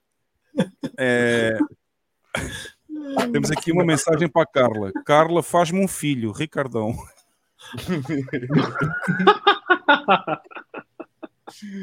Bom, este podcast está a ficar muito pornográfico, muito pornográfico. Bom, pessoal, vamos então aí ao espaço do plebe, vamos ter a nossa conversa com o Luciano e vamos saber como é que vamos poder acumular SATs aí da maneira certa, tá? Espaço do plebe.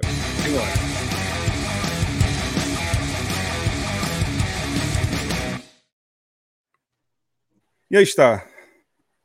Pessoal, chegamos à segunda parte. Vamos finalmente. Estamos muito atrasados hoje, meu. Mas vamos finalmente falar aí com o Luciano sobre o tema que nos traz aí. Mais uma vez, obrigado pela espera, por ter vindo aqui hoje ao podcast. Luciano, está a ser fantástico tê-lo aqui. E o tema hoje é acumular Bitcoin. Mas eu antes vou fazer a pergunta ao Luciano que nós fazemos sempre, todos os convidados, que é mais ou menos em que ano é que ouviste falar de Bitcoin a primeira vez e como é que foi a tua vida? Assim, resumidamente, em um minuto, como é que foi a tua vida até hoje no mundo Bitcoin? Bem, resumindo rápido aqui. É, a primeira vez que eu ouvi falar sobre Bitcoin foi em 2011. numa reportagem que saiu numa revista que tinha de curiosidades aqui, chamada Super Interessante. Eu lembro até hoje, na época, dizia que ah, acho que o Bitcoin tinha caído de 50 dólares para 15, alguma coisa assim, preço. E aí eu olhei, ah, Bitcoin, legal. Eu, eu, eu, aí eu disse, não, aquela moeda dessa é como uma moedinha de jogo e tal. E não dei bola.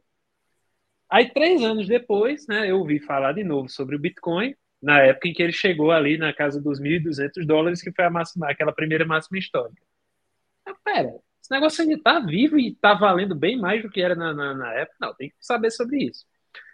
Aí eu encontrei um exchange, que era a Bitcâmbio, foi uma das exchanges mais antigas do Brasil, né, não existe mais.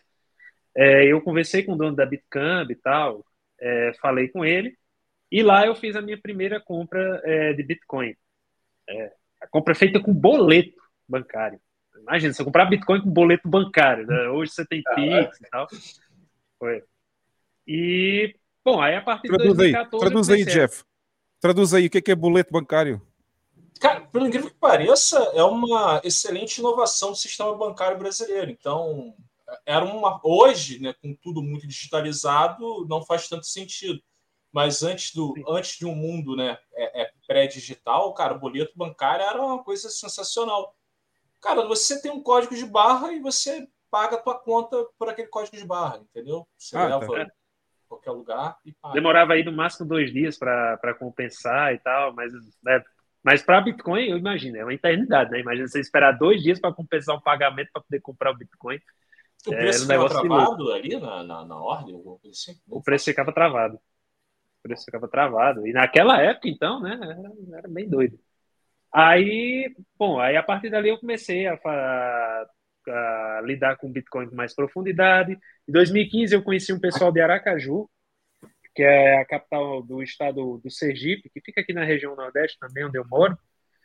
E eles tinham uma startup chamada Hexbit, que eles vendiam um curso ensinando como o que era o Bitcoin, como utilizar, como montar uma carteira, né? Era um curso teórico e prático. E eles também ensinavam as pessoas a usar Bitcoin nos seus estabelecimentos. E aí eles começaram a trazer para o Bitcoin taxista, cabeleireiro, dono de supermercado, isso nessa cidade, Aracaju. E nesse período que eles atuaram, 2015, 2016 mais ou menos, eles conseguiram fazer de Aracaju a cidade com mais estabelecimentos que aceitavam Bitcoin. Na verdade, a segunda cidade com mais estabelecimentos que aceitavam Bitcoin no mundo. Eles só perdiam para uma cidade holandesa chamada Arnhem. Aí depois vinha Aracaju no mundo inteiro. Então era, era, era bem legal. E aí, né, em 2016 eu tive uns problemas com falência e tal, que são os problemas que eu cito no meu livro. Acabei tendo que vender 95% dos bitcoins que eu tinha. É, tive um período aí entre 2016 e 2017 que foi de recuperação. Em 2017 eu entrei para o Criptofácil, que é, o, é um dos maiores portais de notícias e conteúdo sobre criptomoedas que a gente tem aqui no Brasil. É, entrei lá em 2017 e estou lá desde então. É, aí, aí, a a partir de 2017, a minha trajetória profissional no Bitcoin começou. Aí, desde então foram mais de 5 mil artigos, tutoriais, materiais educativos. Hoje a gente tem newsletter também.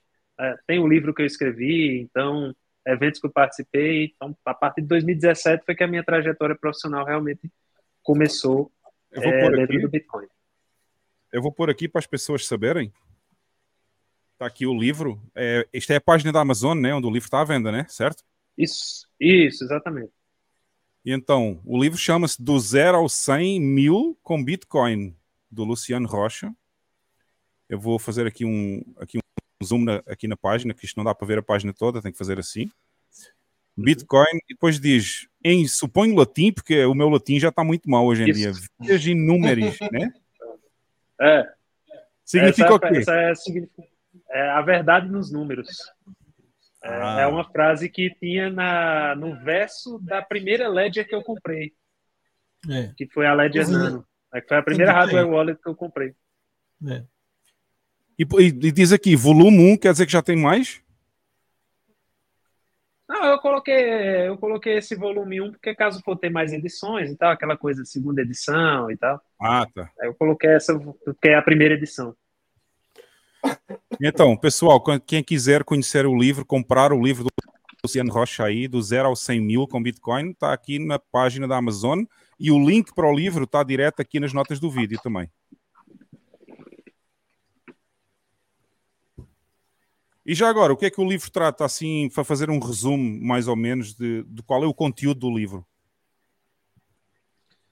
Bom, o livro ele trata de forma expandida esse pequeno resumo que eu falei da, da minha trajetória.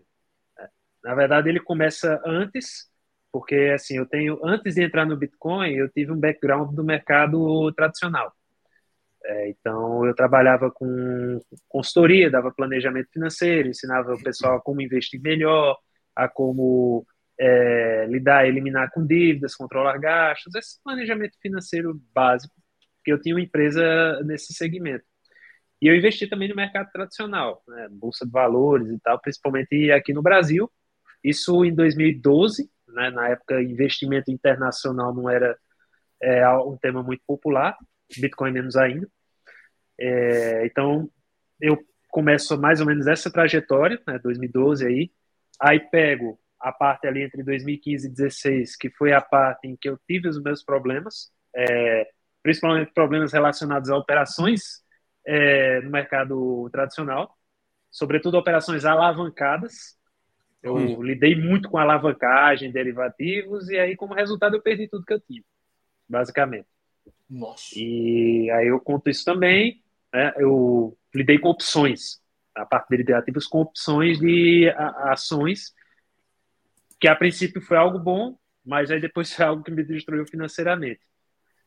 E aí eu conto também a parte de, de da, da, minha recuperação, como foi, como eu comecei a escrever, né? é, os blogs que eu criei e tudo mais. Conto também a minha entrada no, no Criptofácil e como eu consegui me recuperar, né? porque ao longo desses seis anos, é, principalmente ali entre 2017 e 2018, o pouco que, é como eu falo no meu livro, eu vendi 95% dos meus bitcoins mas ainda, sobra, ainda havia sobrado 5%. E aí, esses 5% foram o, foi o que me ajudou a começar a minha recuperação financeira. E aí eu conto como foi essa recuperação, como ela iniciou, é, o que eu fiz para chegar até lá, né? Ah, as, as, diversificações que eu fiz, né? Não diversificações de shitcoin, né? Porque eu basicamente tive sempre Bitcoin. Só lá no começo do, et, do Ethereum, que eu ainda comprei 31, 30, mais ou menos 30 Ethereum, mas aí rapidamente vendi. É, e falo também como eu fui diversificando, comprando outros investimentos e tal, é, até chegar ao ano 2020, que foi o ano em que eu consolidei a minha recuperação financeira, porque o meu objetivo era, eu para que eu me considerasse recuperado financeiramente, eu tinha que ter um patrimônio que fosse pelo menos igual ao valor que eu tinha na época em que eu quebrei. E aí isso aconteceu em abril de 2020. Aí, aí a, é, a, segunda parte do livro fala dessa trajetória ali entre 2016 e 2020. E a terceira parte do livro, ela é a parte educativa. Valor em é, reais. Mostrando... Oi, não entendi? Sim. Valor em reais. Valor em reais, isso. São valores em reais. É... E aí e agora, a terceira parte. Estes anos todos, esse valor em reais, agora passado estes anos todos, vale metade do que valia nessa época. É menos. Ah, não, sem dúvida. É tanto que hum. hoje, né, é, eu não contei, eu não contei essa parte totalmente no livro porque aconteceu depois que eu lancei. Mas hoje eu já, já internacionalizei tudo, né? Assim, eu tenho investimentos tradicionais, mas hoje basicamente é dolarizado inclusive investimentos tradicionais voltados para Bitcoin. Eu tenho ações da Marathon, por exemplo, que é aquela que é a mineradora, MicroStrategy, entre outras eh, coisas. Mas hoje é tudo dolarizado, não tenho mais nada no Brasil, a não ser o que eu uso para pagar minhas contas. É? Mas, mas aí boa, na época boa, que eu escrevi isso o é, livro, isso é, uma boa, isso é uma boa estratégia. Sim, sem dúvida. Sem dúvida. Luciano, Inclusive, eu penso pra, em. Oi. Só para só fazer um ponto. É, é engraçado, né, que a, a, sua recuperação, ou esse ponto, nesse né, ponto de virada, esse teu objetivo alcançado em abril de 2020, é quando eu estava nascendo para esse universo. É sério? Eu, sério, foi ali, assim, as datas de bater esse putz, essa pirou laranja, aí aquela epifania, falei, cara, é aqui. Pô, que legal. minha vida nisso aqui. Eu vou dedicar. Legal, cara, que legal. É, é, é muito legal quando dá esse site, né? Que você pensa, pô, é- é- eu quero me dedicar a isso aqui. Foi. Né? Eu olhei- Bitcoin é sensacional, eu quero me dedicar a isso. Eu lembro, porra, dei um beijo no meu filho, falei com a Amava, que eu, eu, eu não tinha nada ainda, mas eu tinha entendido, porque eu tinha lido, eu fui verificar, aí eu falei, cara, isso aqui é simplesmente é fantástico e, cara, isso- aí eu olhei pro meu filho e falei, cara, devia ter uns dois aninhos, eu olhei e falei assim, você tá bem, garoto. Seu futuro fica- tá garantido. E, e fui dormir em paz, em paz. Porra, que legal. Que Que legal, essa sensação. ele não, essa ele não, o, o- que é dele não vai ser diluído e não vai ser expropriado. É.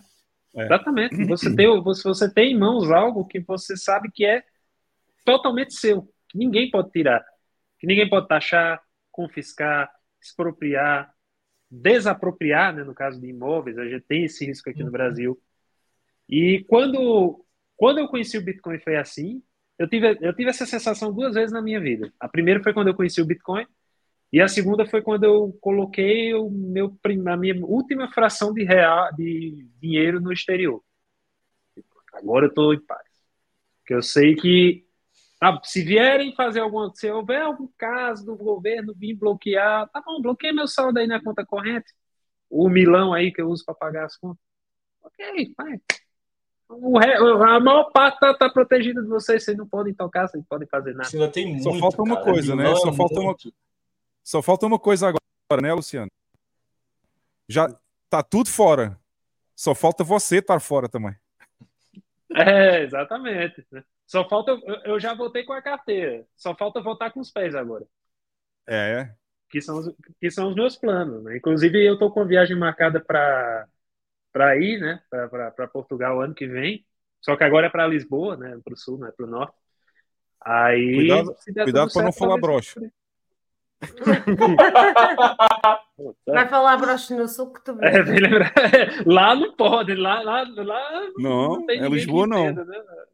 É, Eu lá- acho que ele já nem tem disso. Acho que ele já nem sabe o que, é que isso é. Brigadeiros. É, mas não penses, tá mas não penses em morar em Portugal, porque morar em Portugal não está muito diferente do Bostil. É, já me falaram isso. É, tá, a coisa está complicada lá também. É. Pois é. Vamos ver agora aí- com estas eleições. Agora, agora em Portugal vai ter eleições em março para o, presi- eh, para o primeiro-ministro, que é no fundo o chefe do governo em Portugal, é o primeiro-ministro. É, vamos ver como é que vai ser as eleições lá, mas eu acho que a coisa não está não tá muito favorável ainda. Eu É, acho que não vai, vai- Não vai fugir muito. é, não vai fugir muito. eu Ainda acho não que tem os um socialistas- movimento.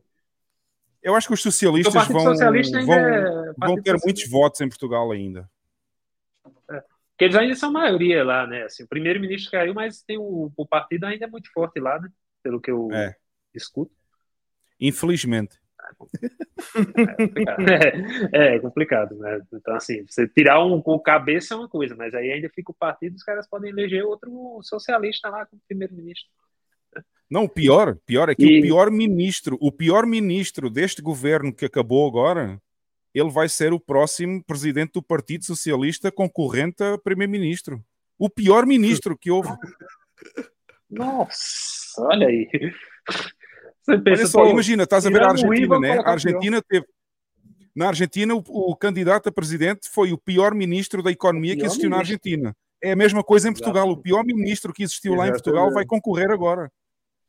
Nossa. E vai Quer dizer, ganhar. às vezes dá até vontade, às vezes dá até vontade de dizer, não, tra- traz o Antônio Costa de volta, né? A gente tem É, que convencer o Jeff, a gente é- tem que convencer o. Temos que convencer o Luciano a morar em El Salvador, porra. Boa. Ah, Acho que você vai certeza, eu gostar, pretendo cara. visitar. Tira, tira as férias, cara. Vai gostar. Pretendo visitar. Eu Olha pretendo só, visitar, Luciano. com certeza. A minha recomendação, tira duas semanas aqui e eu acho que tu já vais mudar a tua opinião e não queres ir morar em Portugal, meu. Ah, maravilha. É, eu- Sabe o que, eu que me lembra, ô. Luciano? Sabe aquele Brasil que a gente tem de interior em que as pessoas são muito solícitas na rua? É sempre assim, se a palavra é astral, é sempre assim. uma receptividade, sempre muito calorosos. É, pô, é maravilhoso, o nível de educação altíssimo. Ah, que bacana. É, é um Brasil que nós não somos mais, tá? Era uma característica uhum. que, inclusive, a gente exaltava de termos. O brasileiro, né? Aquela cordialidade e tá? tal. Sim.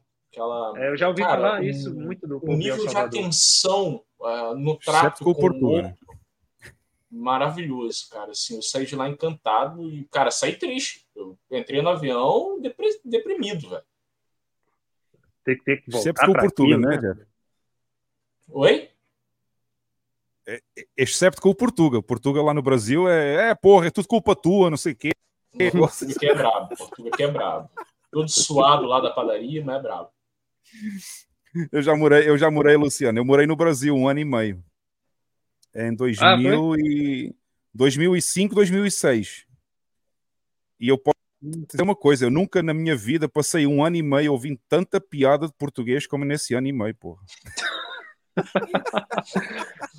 cara, é, é, cara. Brasileiro, quando aguentar, já vai contando a piada. Aguentar os brasileiros um ano e meio contar a piada de português todos os dias, meu, foi complicado. Gente, a, Bom, mas enfim. A, gente é complicado. Enfim, eu ia, eu ia perguntar, eu não sei se a tua história aí de como acumular SATs, acumular Bitcoin, tem a ver com a história do livro também. Eu não quero estragar a história do livro, né? Que é para as pessoas comprarem o livro, mas eu suponho que tu ias contar aí uma parte, pelo menos, da tua vida, como é que foi essa recuperação. Deve ser isso, não? Sim. É... E bom, vamos começar, né? Como eu falei, eu fiquei com tive que vender, entre todos os investimentos que eu tive que liquidar após a minha quebra, eu tive que liquidar parte dos meus bitcoins também. Que na época não era um valor tão alto, mas assim, quando o cara está falido, qualquer valor já ajuda a fazer qualquer coisa. Então, foi, é, foi o caso.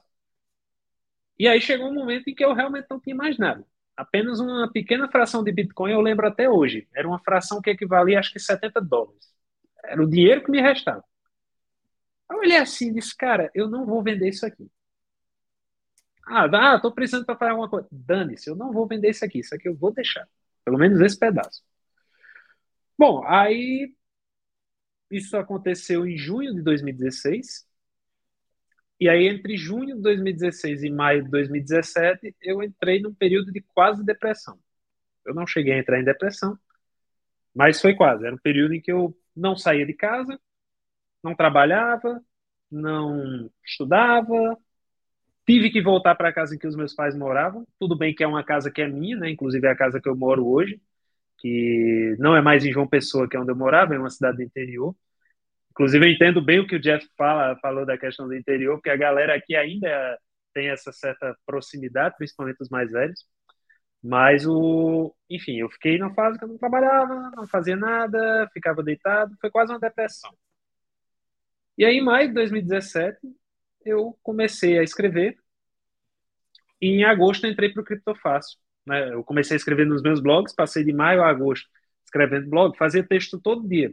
O que você terapia. nessa época? Cara, eu escrevia sobre tudo crônicas, minimalismo, é, é, educação financeira, né, que era o meu background, algumas coisas do, do, meu próprio cotidiano, e claro, sobre Bitcoin. Eu também escrevi sobre, fiz uns textos sobre Bitcoin nessa época, e esses textos chamaram a atenção do pessoal do Criptofácil, e eles me chamaram, ó, oh, vamos fazer aqui uma entrevista e tal. E aí eu fiz a entrevista e fiquei. Aí, a princípio, durante uma boa parte desse tempo, o, o pagamento dos textos que nós recebíamos pelo Criptofácil era feito em Bitcoin, diretamente em Bitcoin. Legal. E como, é, né, e é, era, e é, essa era e aí começa a questão da acumulação, né? A primeira forma que você pode acumular SATs. Se você tem uma habilidade, qualquer habilidade que seja, você pode trocar essa habilidade por uma moeda forte. No caso, Bitcoin, né, satoshis. É, hoje em dia isso é muito mais fácil. Você tem sites como Bitcoin Jobs, por exemplo, que eles têm uma lista, é, é um LinkedIn só de Bitcoin. Você tem uma, eles têm uma lista de empregos, de vagas de emprego que ligadas ao setor de Bitcoin, muitas delas pagam em Bitcoin. E na época o Criptofácil pagava em Bitcoin. Como eu estava começando, ainda era um valor muito baixo, era basicamente um freela que eu fazia. E aí, como era um valor muito baixo, eu pensei, bom, eu ainda não tenho condições de ajudar aqui no sustento da casa, então Era um bico. eu vou pagar as minhas contas. Era um, é, era um bico brasileiro. Era um bico brasileiro, só para deixar claro. É, nessa, época eu, nessa época eu fazia bico brasileiro. Ah, mas essa de fazer bico é sensacional. Foi sensacional.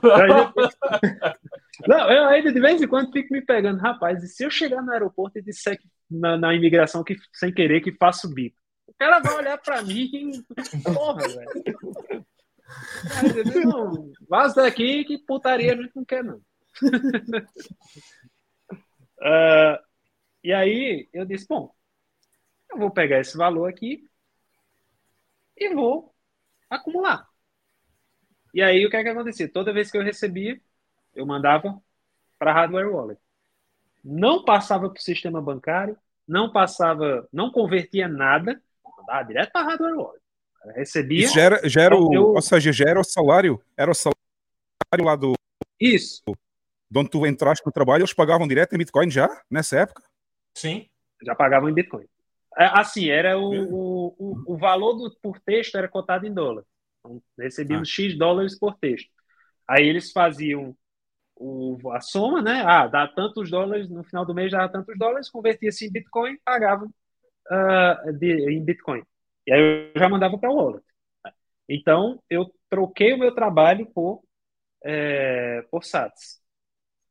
Aí, em 2017, né, o Bitcoin deu aquele pico, e ali eu já considero o início da minha recuperação financeira, porque eu já tinha, é, eu já tinha ali um bom valor por causa da valorização do Bitcoin, né? O que eu já tinha acumulado era um valor considerável, ali mais ou menos um, é, mais ou menos um terço do, do que eu tinha perdido na minha falência. Aí, a partir de 2018, eu comecei a fazer uma estratégia diferente, porque o, o ritmo de trabalho começou a aumentar, os meus ganhos também.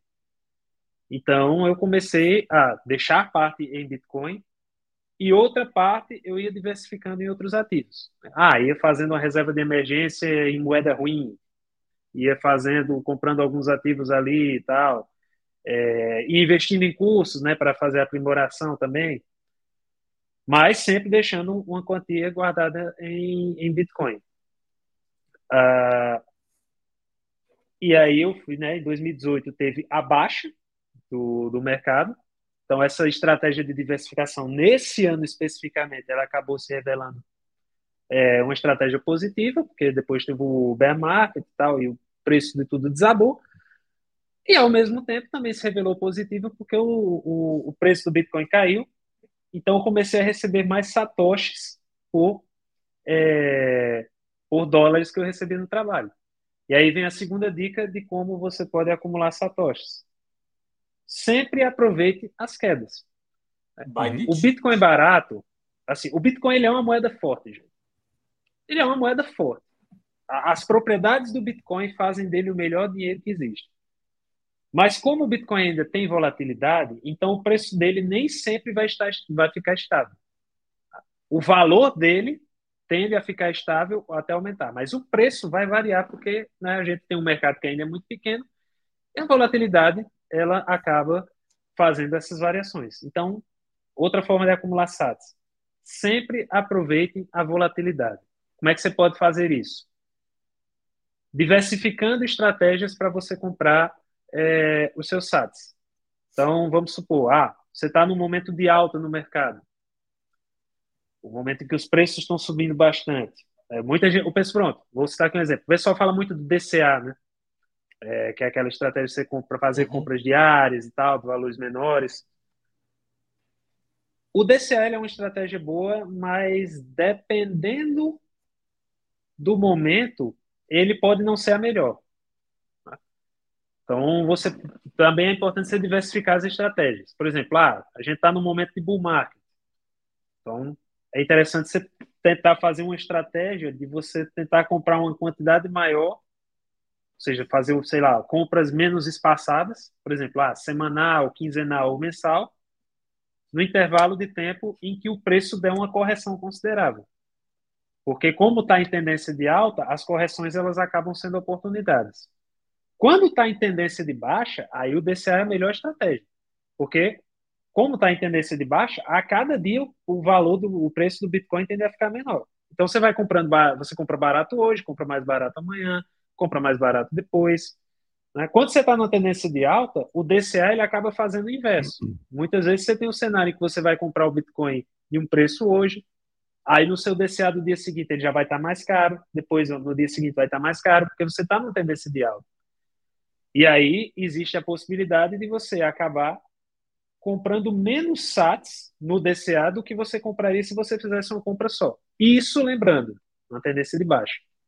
É, não, uma tendência de alta, desculpa. Na tendência de baixa, o DCA é a melhor estratégia porque você vai comprando barato a cada tempo, a cada intervalo de tempo. E aí, eu, e aí, no meu caso, como eu fazia as compras mensais e o Bitcoin estava em tendência de baixa, todo mês eu comprava status mais baratos. E aí eu fui reforçando uhum. também o meu, é, o meu ganho nesse sentido. E aí essa estratégia foi continuando, continuando, continuando, até que em 2020 eu acumulei um patrimônio total que eu olhei o valor e aí vem o título do livro, 100 mil. Eu olhei o valor, cheguei aos 100 mil. Aí eu, caramba, consegui meu primeiro objetivo. No final do ano eu já tinha recuperado o valor que eu tinha perdido na minha falência. E em 2021 eu já tinha conseguido o dobro disso, praticamente. Né, ali em então, outubro, mais ou menos, de 2020, a gente pegou uma, uma alta ali, uma bull run insana. Eu já estava é. dentro, fiquei assustado. Né? Marinha Araça ali de primeira viagem, vendo aquela loucura. Hoje, é. whatever. Só sinto falta é. e saudade dos, dos 16 mil e dos longínquos 8. Pois é, né? É, é, é, é, o que eu sempre falo para o pessoal, né? Quando tem as correções, é, que o pessoal fala, ai meu Deus, o Bitcoin caiu, não sei o que, não sei o que. Cara, a primeira compra que eu fiz, o Bitcoin valia 240 dólares. Enquanto ele não tiver, enquanto ele não tiver abaixo disso, para mim tá tranquilo. Os caras, ah, não sei, não sei o que, você quer então. Baixou 240 dólares, eu fico preocupado. Enquanto ele estiver acima disso, não tem problema nenhum. Enquanto ele tiver. Eu tô, eu tô com o Renato valor, nessa. O, o, Luciano, eu tô com o Renato nessa. Meu irmão, se for a zero, mano, eu viro baleia. Justamente. É. Imagina, Bitcoin a 10 dólares de novo. Cara, eu compro até os do Satoshi se ele quiser vender. Não, se, não, se o Bitcoin for aos 10 dólares, eu vendo os dois rins e compro uma máquina de diálise. é, Puta que pariu. Pra que, rir, pra que rir se você pode ter a máquina? É eu verdade. Com a máquina, meu. As máquinas de diálise são portáteis agora, dá para andar assim num carrinho ao lado. É. Precisa mais nem ter rim, né? Pra quê? Mas aí, aí pronto, né? Aí aconteceu é, toda essa trajetória. E aí, voltando à questão do livro, né? Na terceira parte do livro, eu, é, é a parte mais educativa, né? A parte mais de educação financeira. É, onde eu falo estratégias para você acumular, é, onde eu falo, ah, por que ter Bitcoin no, no seu portfólio de investimentos, né? É, ah, qual é o impacto que uma alocação de Bitcoin pode ter no portfólio? É, isso mais voltado para quem liga essa questão de gestão de portfólio e tudo. É, também falo sobre diversificação em criptomoedas, né? Que tem esse, que muita gente ainda leva essa ideia de que ah, é, você tem que diversificar, não pode ter só Bitcoin, tem que ter Bitcoin e outras criptomoedas e tal. E eu falo como essa ideia, na verdade, é um mito. Inclusive, eu trago um texto de um colega meu que referencia, que, que com dados ele mostra que diversificação no mercado de criptomoedas não apenas não é uma boa ideia, mas é uma péssima ideia. Né? Nossa. E aí mostro é, essa parte também. É, trago mais algumas experiências e tal, e também essa, trago. Essa eu tô curioso. É, é, essa parte, essa parte, esse texto que eu li, ele é bem legal. É, eu já tinha algumas ideias sobre diversificação no, no mercado cripto, né? E ó, eu nunca vi muito sentido você comprar. Eu já comprei shitcoins, mas assim, eu nunca vi sentido em você ter isso para longo prazo.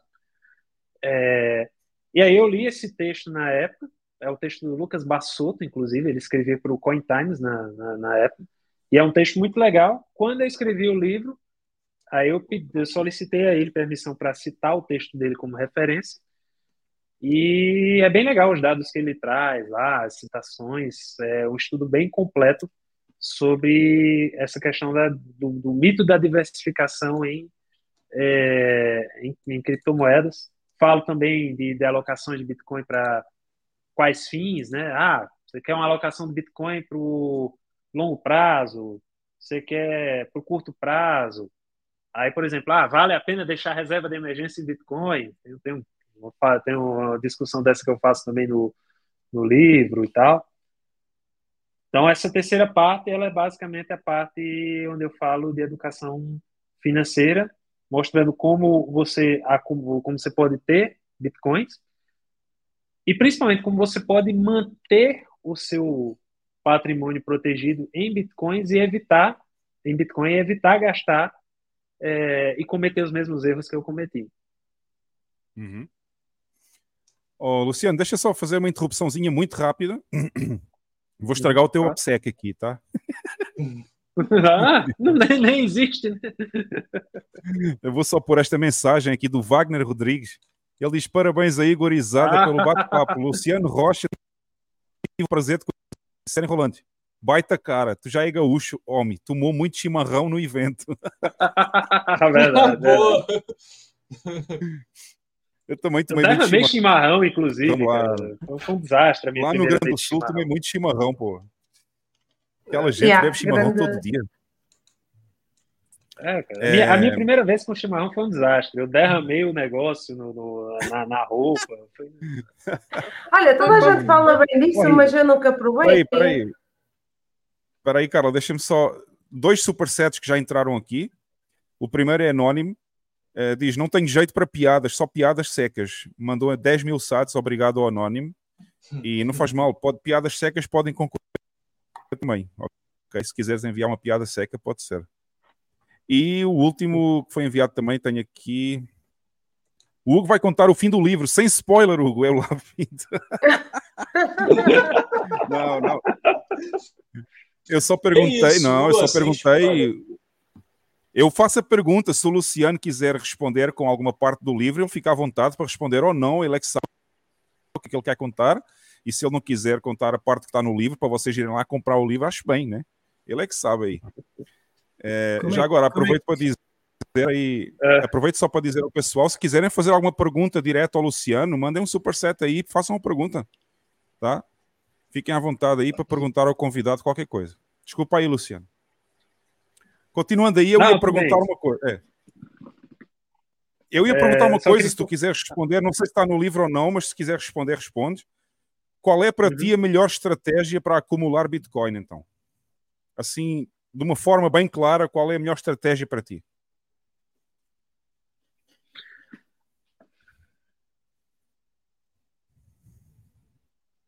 Não, não existe, a gente sabe que não existe uma melhor estratégia absoluta, né? Então vou falar o meu caso. É, a melhor forma para mim é trocar o meu trabalho por Bitcoin. Então, eu hoje eu costumo dizer que profissionalmente eu vivo num, num padrão Bitcoin. É porque eu procuro trabalhar procuro trabalhar para empresas e tal que ou sejam, né, sejam Bitcoin only é, e que de alguma forma eu consiga receber isso em Bitcoin. É, eu consiga uhum. trocar o meu trabalho é, por Bitcoin. Claro. No fundo é quase, também... no fundo receber o salário em Bitcoin é quase fazer um DCA, né? É quase a mesma coisa, só que aí recebe o salário por inteiro em Bitcoin, né? Exatamente. Exatamente. E aí você é, e o lado bom disso é que você consegue é, não apenas viver num padrão Bitcoin, mas você consegue, inclusive, ficar meio que à margem do sistema que a gente tem hoje, que é um sistema que a tendência é que esse sistema tente cada vez mais tirar a renda das pessoas. A gente está vendo com o governo brasileiro, né? Os caras estão, né? O meme lá do, do preparado para taxar é, é, aquilo. Os estados vão fazer isso. É, o, o, se você tem patrimônio ou renda, você é um alvo. Ah, mas só os super ricos vão ser taxados. Hoje sim. Amanhã qualquer um pode virar super rico e ser e, e acabar sendo taxado também. Então você trocar o seu trabalho por Bitcoin, para mim acaba funcionando como a, a melhor estratégia. Tem uma estratégia que é legal também, né, que inclusive o Ricardo, que é, o Vitor falou de Rolante, né? Rolante, só explicando para quem não conhece, Rolante é uma cidadezinha que fica no Rio Grande do Sul, ali no interior, próximo de Porto Alegre, que hoje, graças à atuação de duas pessoas, né, o Ricardo e a Camila, eles são um casal, eles criaram um projeto chamado Bitcoin aqui, na cidade de Rolante. Hoje, graças à e hoje, de duas pessoas, né? é, e eu, hoje eles... Não, sem problema. É, eu, eu vi o áudio, eu estava pensando se era aqui. Mas, e graças a eles, hoje Rolante tem 40% dos estabelecimentos da cidade, é uma cidadezinha de 20 mil habitantes, que aceitam Bitcoin. É a cidade no mundo que tem mais estabelecimentos que aceitam Bitcoin. Hoje. Né? E o Ricardo, ele falou lá na, na SatsConf, que foi um evento que teve aqui ano, é, mês passado em São Paulo, mês passado não, no início desse mês, e ele falou uma coisa interessante, né? Que outra maneira de você pegar Bitcoin ah, eu não recebo em Bitcoin, eu não tenho salário em Bitcoin. Não, cara. Mas você recebe um salário. Então, você paga suas contas, né? você fecha ali seu orçamento tranquilo e tal. Mas, dentro do seu salário, você reserva uma parte para comprar Bitcoin. Para acumular seu salário. Acho que nem eu. Recebeu o salário, compra Bitcoins e o resto Deus dará. Exatamente. Mais ou menos isso. É, compra Bitcoin e usa o resto. O resto. O resto é. deixa pra ver, cara. Então, Tenha fé. É, exatamente. É. E, e, e, outra, né? O, o, é, por exemplo, para quem vive totalmente no padrão Bitcoin, separe sempre aquilo que você tem de Bitcoin para poupar para o longo prazo e aquilo que você usa no dia a dia. Então, por exemplo, ah, eu posso separar, sei lá, vou dar um exemplo aqui, vou usar valores em reais, tá? Só para é, que é mais fácil aqui para mim. Lá, você tem mil reais para investir para comprar Bitcoin. Seria equivalente a 200 euros, mais ou menos. É, beleza, você pega esses mil que você tem, você pega 800, compra em Bitcoin, guarda na sua cold, na sua cold wallet, deixa lá poupadinho para o longo prazo. Os outros 200 você pega, compra uma rede Lightning da vida, manda para uma Wallet of Satoshi da vida, que não é proibida aqui no Brasil ainda, né? E, ainda. e usa. Ainda, ainda. É, ainda. Por ainda. É, aqui, aqui no Brasil a gente sempre tem que usar o ainda. Porque a única, a única wallet, a única wallet Lightning que nunca vai ser proibida no Brasil, porque eu tô cagando para o Lula, é o F Money, é o wallet do F Money. Exatamente. Pai, então você e, pega essa... e ainda, ainda bem que tu não fazes nada. Eu não faço nada. Eu não faço nada. Ainda bem. Eu sou, eu, como diz o outro, eu sou iniciante ainda. Tu és iniciante e só queres likes e não fazes é a ponta um dia... corno, como se diz aqui no Norte, não fazes a ponta de um corno. Vai trabalhar ao manga vai trabalhar malandro. É, é um é dia eu chego lá, um dia eu chego lá. Um dia chega lá. Desculpa a interrupção aí, Luciano. Não, sem problema. E, bom, aí tem essa, tem essa estratégia. Ah, mas sei lá, não me sobra muito dinheiro. Ah, ou então, ah, eu sou um, eu sou um falido igual você era, Luciano. Não tenho dinheiro para fazer nada. Ah, você tem um smartphone? Um celular, um mas... smartphone? Tenho. Tenho. Ah, dá para você ganhar alguns satoshis com, com smartphone. Né? O Hugo citou o Fountain, que é o aplicativo para ouvir podcast. Você consegue ganhar satoshis por lá.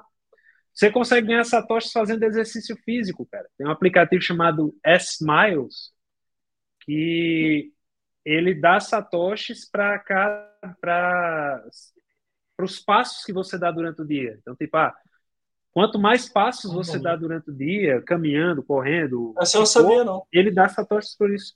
É, Essa tem, aplicação eu- eu- também eu não- uso- não eu uso esse conhecia. aplicativo. Tem o Como é que chama? aplicativo. Como é que chama? É Smiles, né? S Como é que chama esse aplicativo? Smile. S-Mile. S Miles. É. Que seria Olha, Smiles, mas né? a- A outra posso opção tirar- dentro disso é a Ele dá- Bitcoin pouco Magazine. O aplicativo da Ah, Bitcoin Magazine, você lê, ah, pô, lê, está começando e- a ler, aprende de Bitcoin. Isso, exatamente. Então, assim, tem, tem muitas formas Não, de, e tens outras que, de por você exemplo, acumular fazes Jogos, você pode. jogos e há umas que fazes reviews e também ganhas de, de outras Isso. reviews de outras Tem que aplicações. Não me lembro agora o nome. Isso. Mas eu que- tinha aqui Ah. uma pergunta para, o- para o Luciano, que era, Uhum. pronto, tu, tu consegues neste momento estar naquele, naquele padrão que, que, por exemplo, eu desejava e, e que até tenho alguma inveja, eh, que é estar a ganhar em, eh, em Bitcoin. Se eu não tivesse, estaria a mentir. Estar a ganhar em o teu ordenado em Bitcoin, certo? Em Satoshis. Ah,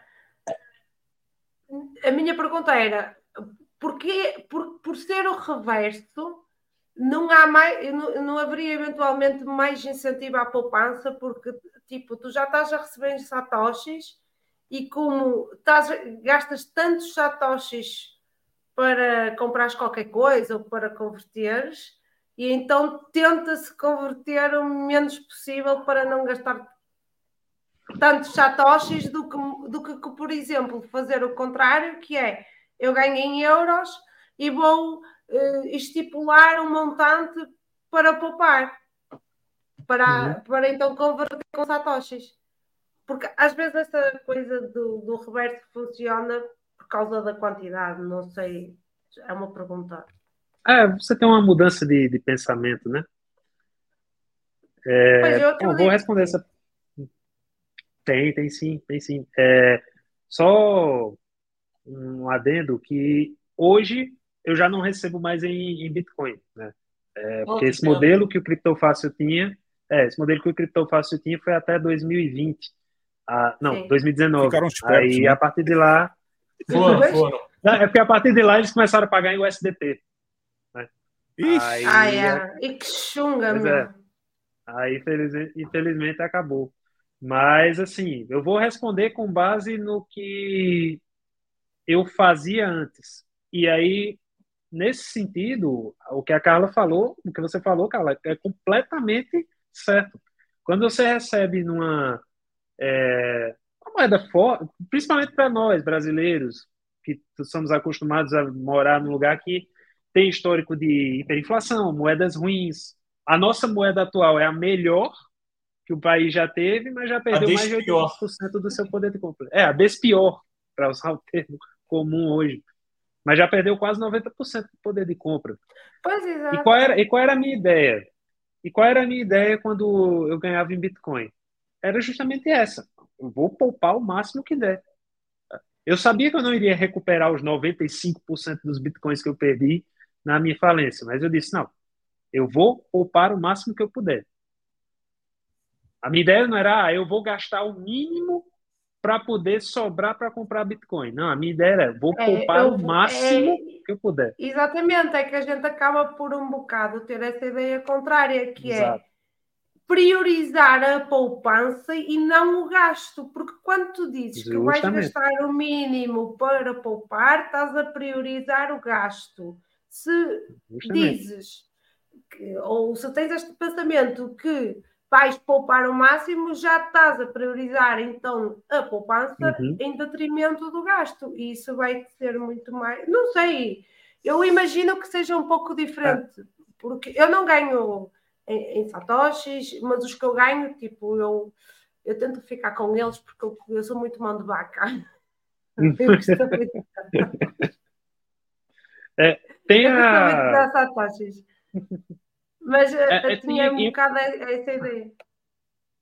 Mas, mas também nós temos um mal que é a sociedade de consumo eh, e todas estas políticas e filosofias mais modernas centram-nos tanto no eu, do nós, do, do, do o eu ser, que, que, que, que ficamos com um ego eh, tão inflado ao ponto que a vaidade é, um- é uma coisa terrível e é pela vaidade que gastamos dinheiro, nem que seja pela vaidade de mostrar numa, numa rede social, quando publicas um- uma story no Instagram ou uma coisa assim no género, eh, porque vais aqui ou Most- que vais comer ali ou não sei o quê. Mostrar o. Como fez o João, o, o contador libertário, mostrar o Lambo. Ah, mostrar o logo. Exatamente. Aquela é foto, sim, é tudo aquela uma- foto. Aquela foto pode ser mal entendida, né? Ele, vai lá que ele explicou a foto quando ele esteve aqui. Se nós, se calhar, adotarmos uma vida, porque é assim, para tu fazeres DCA, e isso eu tenho essa experiência, tu, tu tens mesmo, é, é como eu já disse há pouco, principalmente para pessoas como eu que começaram muito mais tarde, que é eh, a preferência temporal, custa a preferência, renegar alguns pequenos prazeres, custa um bocadinho. Não é uma coisa que não passe e que não ficas aqui uma semana a pensar nisso, não é nada disso. Opá, custa, passado uma hora já passou, ok, tudo bem. Mas acaba sempre por custar um bocadinho renegar a, a certas coisas que às vezes até gostávamos de ter e depois não temos, não é? É, não, É, não, eu acho assim que nós acabamos priorizando é, melhor as coisas quando nós ganhamos ou quando nós temos acesso a um, a um dinheiro verdadeiramente forte. É, Não, sim, eu, eu- digo isto por Né? exemplo, porque depois tu ganhas um certo hábito, mas quem inicia para uma pessoa que vem É. de novo e que começa a fazer eh, as coisinhas e tudo mais, a- a- até conseguir estabilizar as emoções, não é? E, e estabelecer Ah, essas. Não, não, não vou dizer que é para mim, para mim não foi muito difícil porque eu já era um bocado pronto, mão de vaca. Mas para mas alguém que tem essa cultura mais consumista. e Mas, por exemplo, eh, eu, eu, eu vejo uma dificuldade muito grande, por exemplo, eu, eu tenho mais amigas do que amigos, não é? É normal, sou mulher, tenho mais amigas do que amigos. E, e, e é muito difícil. Ah, não vou comprar. Eu, eu tipo, tento orange pilar e não consigo, porquê? Porque é muito difícil.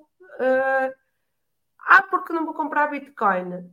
Mas tipo, chega ao fim do mês, vou comprar três ou quatro par de calças que, que, que vão ficar no armário, não sei quanto tempo e até acabam por não usar.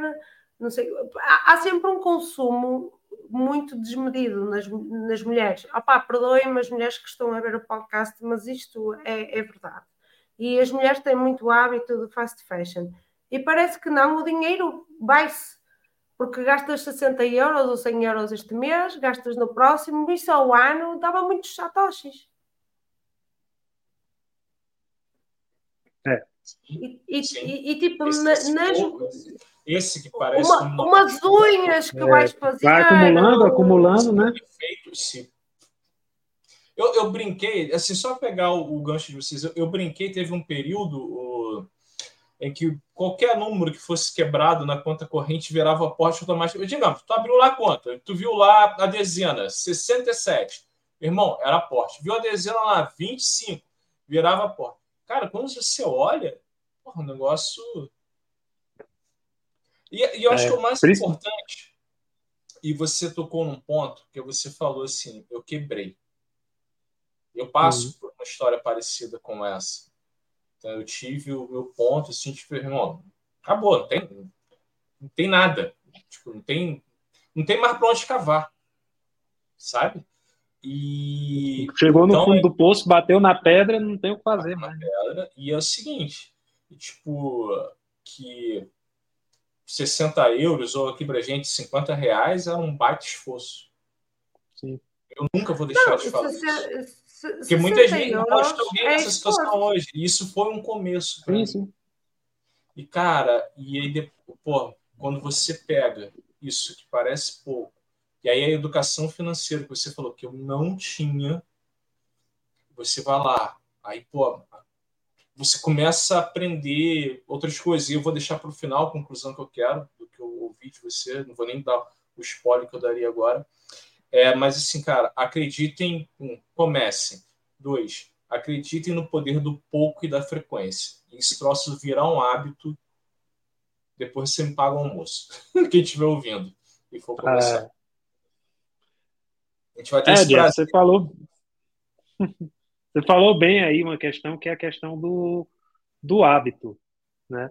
É, Eu não sei como é a situação aí em Portugal e tal, mas aqui no Brasil, é, a maior parte das pessoas não tem o hábito de guardar dinheiro.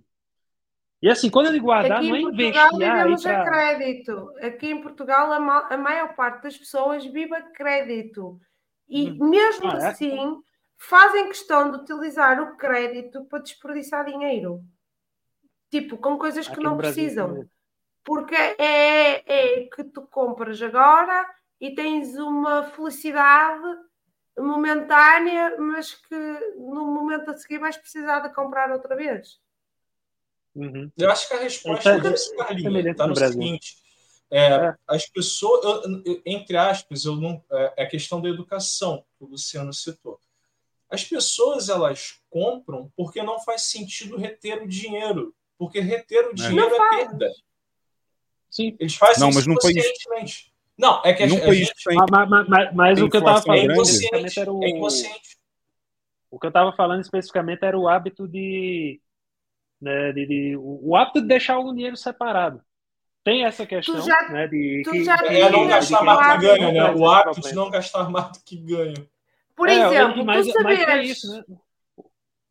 tu, por exemplo, se vieres dois meses viver para o norte de Portugal, para o Porto, ou para Guimarães, ou para Braga, até, assim, aqui mais no norte, ou até para trás dos montes, ainda, ainda é pior, ah, tu e vais dois meses para o sul de Portugal, tu vais perceber que as pessoas são muito mais consumistas no sul do que no norte. Tu no norte ainda tens chamar um consumista, tu? não, não a ti, porque há exceções. Mas, por exemplo, até porque estás com esse chapéu todo desbotado, não é? Mas, por exemplo, tu aqui no Norte já não, ainda tirando as exceções das famílias que têm muito dinheiro, seja no Sul ou no, ou no Norte, isso, é- isso é outra questão. Mas estou a falar para a pessoa da classe média ou classe baixa. Antigamente, no tempo dos meus avós, toda a gente tinha uma poupança e quando eles morriam, eles deixavam dinheiro. Tu, neste momento, os pais deixam dívidas, não deixam dinheiro. Sim. Estás a perceber? E tu, se Mas a questão, sul, a questão, Carlos, isso tem uma explicação. A explicação disso é que antigamente não havia inflação que há hoje. E as pessoas antigamente faziam poupança porque o dinheiro não perdia o valor. Hã? exatamente. Teu áudio está falhando. O teu áudio É, eu está sei, a falhando. internet deve estar, a internet deve estar saturada aqui. Vambora, vambora. Sim, é isso, mas ainda, ainda Sempre assim, perdeu valor, exemplo, sempre perdeu valor. As pessoas é que não tinham noção disso, mas sempre perdeu valor. Mas as pessoas tinham Mas uma muito mais motivação hoje. Hoje em dia perde mais. Mas havia mais motivação à poupança. Por exemplo, a minha família ainda é uma família mais conservadora no aspecto financeiro e é uma família que eh, os meus tios, a minha mãe não podem cogitar a ideia de não terem um pé de meia para uma emergência que possa acontecer. A maior parte das famílias hoje em dia, tu se fores ao sul do país, não é assim. Aqui no Porto ou no Norte ainda se conserva um bocadinho isso e em todo o país, mas eu, eu, eu como vivi vários anos no Sul, tendo a perceber que há uma discrepância muito grande. As pessoas vivem muito mais a crédito. O que elas contam é com o plafond do cartão de crédito e não propriamente com aquilo que pouparam. Mas cada vez tende a desaparecer mais com as novas gerações a, a tendência à poupança, porque não há motivação nenhuma. É, Pessoal, deixem-me só passar aqui. Deixem-me passar Eu aqui acho um que o Luciano ficou mutado. Eu ia só dizer, eu ia só dizer que ia passar aqui uns supersets. Vocês estão conseguindo me ouvir agora? Agora sim. Agora sim. Ah, não, é porque É, o é, meu Deixa só, deixa só. eu acho que- Vocês conseguem me ouvir a mim ou não? Estão a ouvir a Uhum, mim? uhum. É? Eu ia só passar aqui um supersets porque estamos a chegar ao final, né? Já passou das três horas aqui. E eu queria só mostrar aqui as mensagens que ainda faltam. E quem quiser mandar supersets aí, pessoal do chat, se quiserem mandar, mandem agora. Ou alguma pergunta aí mais rápida agora para o convidado, porque a gente está quase no final. Faça E eu vou pôr aqui-. É, o Anônimo, obrigado por todo o conteúdo, galera. Luciano é fera. Hugo já usou a carteira Pikachu Pay? Nem conheço essa wallet. Isso é, né? isso, isso é zoação, né? É, é, é, é Isso é zoação. Eu já falei, eu já falei. Quando vocês quiserem mandar para mim esses trocadilhos, tem que ser mil satoshis, não pode ser 500, tá? É, deixa eu passar aqui ao próximo. Pikachu Pay. Pi- Pikachu. Ah, chupa. Já entendi. É, Fica chupei. agora entendi, agora entendi, agora entendi. Pay. É, Eu conheço o autor dessa proeza aí. Essa, essa me lembrou uma das frases mais legais que eu ouvi alguém falar de Portugal. os brasileiros têm todos um doutoramento em trocadilho. É. É, temos aqui mais um de um anónimo, 200 satoshis. Usem carteira não custodial. Esse é trocadilho ou não? Não. Do PayPal. Tu PayPal, tu PayPal. Do PayPal. Do PayPal. Ah, ok, já entendi. É porque o L no Brasil é U, né? Ok. É. Não, é, ali acho que é dois em inglês. É, vocês sabem muito, mas com 200 satoshis vocês estão-se a safar aí. Estão-se a safar. É, Ah, 200 satoshis já é muito baixinho, pá. cadê Black Friday para abrir canal no Nodo é Filmani? É, Black Friday já vai demorar um pouquinho. Deixa eu ver como é que está aqui a Layer 1 agora, só por curiosidade. É, ainda está em 48 satoshis por byte. Ainda vai demorar um pouco até vazar esta time chain aqui para a gente conseguir abrir canais baratos aí. Enfim, está complicado, tá? E, e temos aqui, e temos aqui. Oi? Que isto? Ah, já está. E temos mais um superset, acho eu, ou mais dois que entraram agora aqui. Obrigado, Luciano. Tá aí um, um obrigado para o Luciano aí. E mais um. A vida aqui é muito merda. Usamos trocadilhos para descontrair.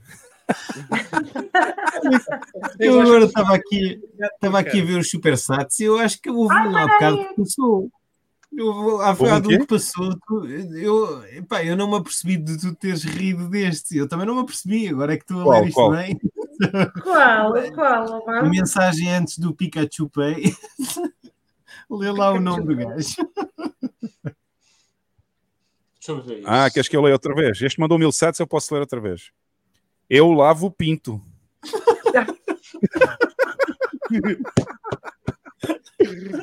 Muito bom. Eu há bocado não me apercebi disto, pá. Esta tá, este, é- é- este é um bom trocadilho. Mas este, como pagou mil satoshis, já não me importa. Agora, os outros que estão a mandar trocadilho abaixo dos mil, está mal, tá? Isso está errado. Está errado. Ah, dar- daria para fazer um livro só com esses trocadilhos. Dava, dava. Os É. trocadilhos do. Os trocadilhos do Don't Trust Verify. Faz lembrar E do aqueles. trocadilhos do Don't, do Don't Trust Verify. É. Bom, é, vou pôr aqui no último outra vez. Pessoal, se quiserem enviar mais algum, rápido assim, uma pergunta ou isso para o convidado, podem mandar. Se quiserem ofender o Obama ou o Lex, fiquem à vontade, podem mandar com mil satoshis também. E, Ninguém quer, e- ninguém e quer, é ninguém quer. Eu já percebi que ninguém quer ofender o Lex nem o Obama, pô, eu não entendo isto. Pô. Então, ofenda o É, Olha que eles divertem-se a mandar Só trocadilhos para ti. Ofenda O quê, o quê? Sem dó, ofenda o. Eles não me ofendem a mim nem ao Alex, mas enviam trocadilhos com fartura. claro, eles enviam é para mim, eles querem que eu leia o trocadilho aí. É, bom, vou só encerrar a votação. Antes de nós passarmos aqui à ronda final, eu vou só encerrar aqui a votação do idiota da semana. Quem não votou, tivesse votado, agora acabou.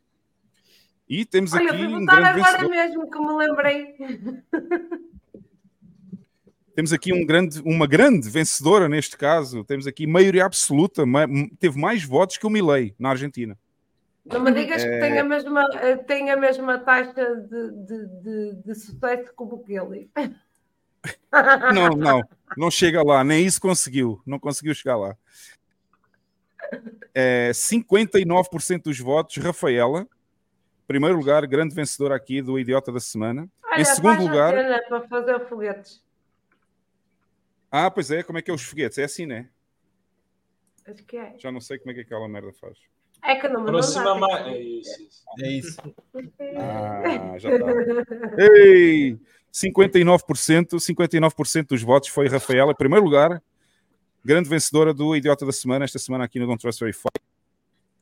Em segundo lugar, o governo do Biden pelo Dia da Dor e Lembrança Transgênero, com 27% dos votos. Em terceiro lugar ficou o Tocha, com aquela história das empresas e dos negócios e das startups, com 9%. Em último lugar ficou, onde ele merece ficar sempre, em último. É pena que aqui podia ter ganho também. O Miguel Costa Matos, do Partido Socialista, que diz que os empresários em Portugal não querem sair do socialismo. Enfim, claro enfim. não. Mas pronto, temos uma grande vencedora esta semana. Ah, já, já há muito tempo que não era uma mulher, pois não. Vencedora, não Há sei. muito tempo. E nem, nem íamos ser acusados de patriarcado e machismo. Olha, ainda Temos bem que que abrir- assim foi. Temos que abrir cotas, cotas para mulheres. Cotas É, para cotas mulheres, para né? mulheres. Mas, o, Isso é mas a última é um vez. buraco sem, sem fundo, hein? O, o- Eu acho que a última vez que ganhou uma mulher aqui foi aquela, aquela idiota que tirou a visão dos olhos, não foi? Foi, foi, foi, acho que foi. Foi, foi essa, exatamente. Exatamente. O Luciano, não sei se ele sabe dessa aí, mas houve uma americana que cegou os próprios olhos porque ela identificava-se como cega. Nossa, teve isso. Teve. É, já teve isso, já teve isso. Essa, essa aí realmente merecia o primeiro lugar. É, essa ganhou. Não, essa é, ganhou. é- essa, essa até passou para idiota honorária. Ficou assim É. com honoris causas. Tem que, é, exatamente. tem que criar uma, tem que criar um painel honoris causa e colocar essa cidadã. É. Mas tem que ser um E um painel beijinho para a Poliane. Um beijinho para a Poliane que entrou aí, já, já quase no final, a gente já está já tá a encerrar. Vamos fazer a ronda final. aqui. Pode. É, Luciano, eu vou deixar a última palavra aí para o Luciano. Se quiserem vocês começar aí pelo José que está aí embaixo. É, se quiserem Embaixo. enviar aí, o, se quiserem falar aí o vosso, o Bamo está, o, Bamo está em baixo. Olha, e o, e, o, e o chat? Não tem perguntas para, o- para o Luciano? O chat, os superchats? Não. Não apareceu nada. O quê? Desculpa, não ouvi. Não, não há Estava só a questionar se o chat e os superchats tinham perguntas para o Luciano. Temos aqui mais um Supersets, olha. Acabou de entrar um Supersets, não, tá, não tem user, mas eu aposto que sei quem é. Vê lá se adivinhas quem é, Jeff. A vossa companhia com Só- 99 anos. Só para agradecer a vossa companhia com 99 anos não é fácil. É, eu sei quem é. Eu sei quem é esse. Nunca mandou um site quem é, para né? mim, esse maldito. É, furreta, pô. Oh, não digas assim, que ele é generoso connosco. Oi, boa noite. Pessoal, vamos fazer aí a ronda final. Bom, obrigado ao Luciano por ter vindo. Foi, foi, um, foi um gosto saber a- da história dele, da- dessa cruzada de, de, Foi uma de pressão cruzada, financeira até ao, ao renascimento. Espero que ele tenha muito sucesso daqui para a frente e que, hum, e que continue a, a- a informar as pessoas e a escrever livros e artigos e que possa trazer a mais gente. é uma história. E além disso, é uma história muito inspiradora, digo eu. Porque ele perdeu Sim, tudo sim. e voltou acima, né? Cara, Sim, essa não é fácil, não não é fácil né? bater no fundo e não saber para onde nos virarmos. É uma história com que acho que dá inspiração a muita gente aí que pode estar com problemas parecidos e é muito bom sempre a gente partilhar essas histórias aí com o pessoal.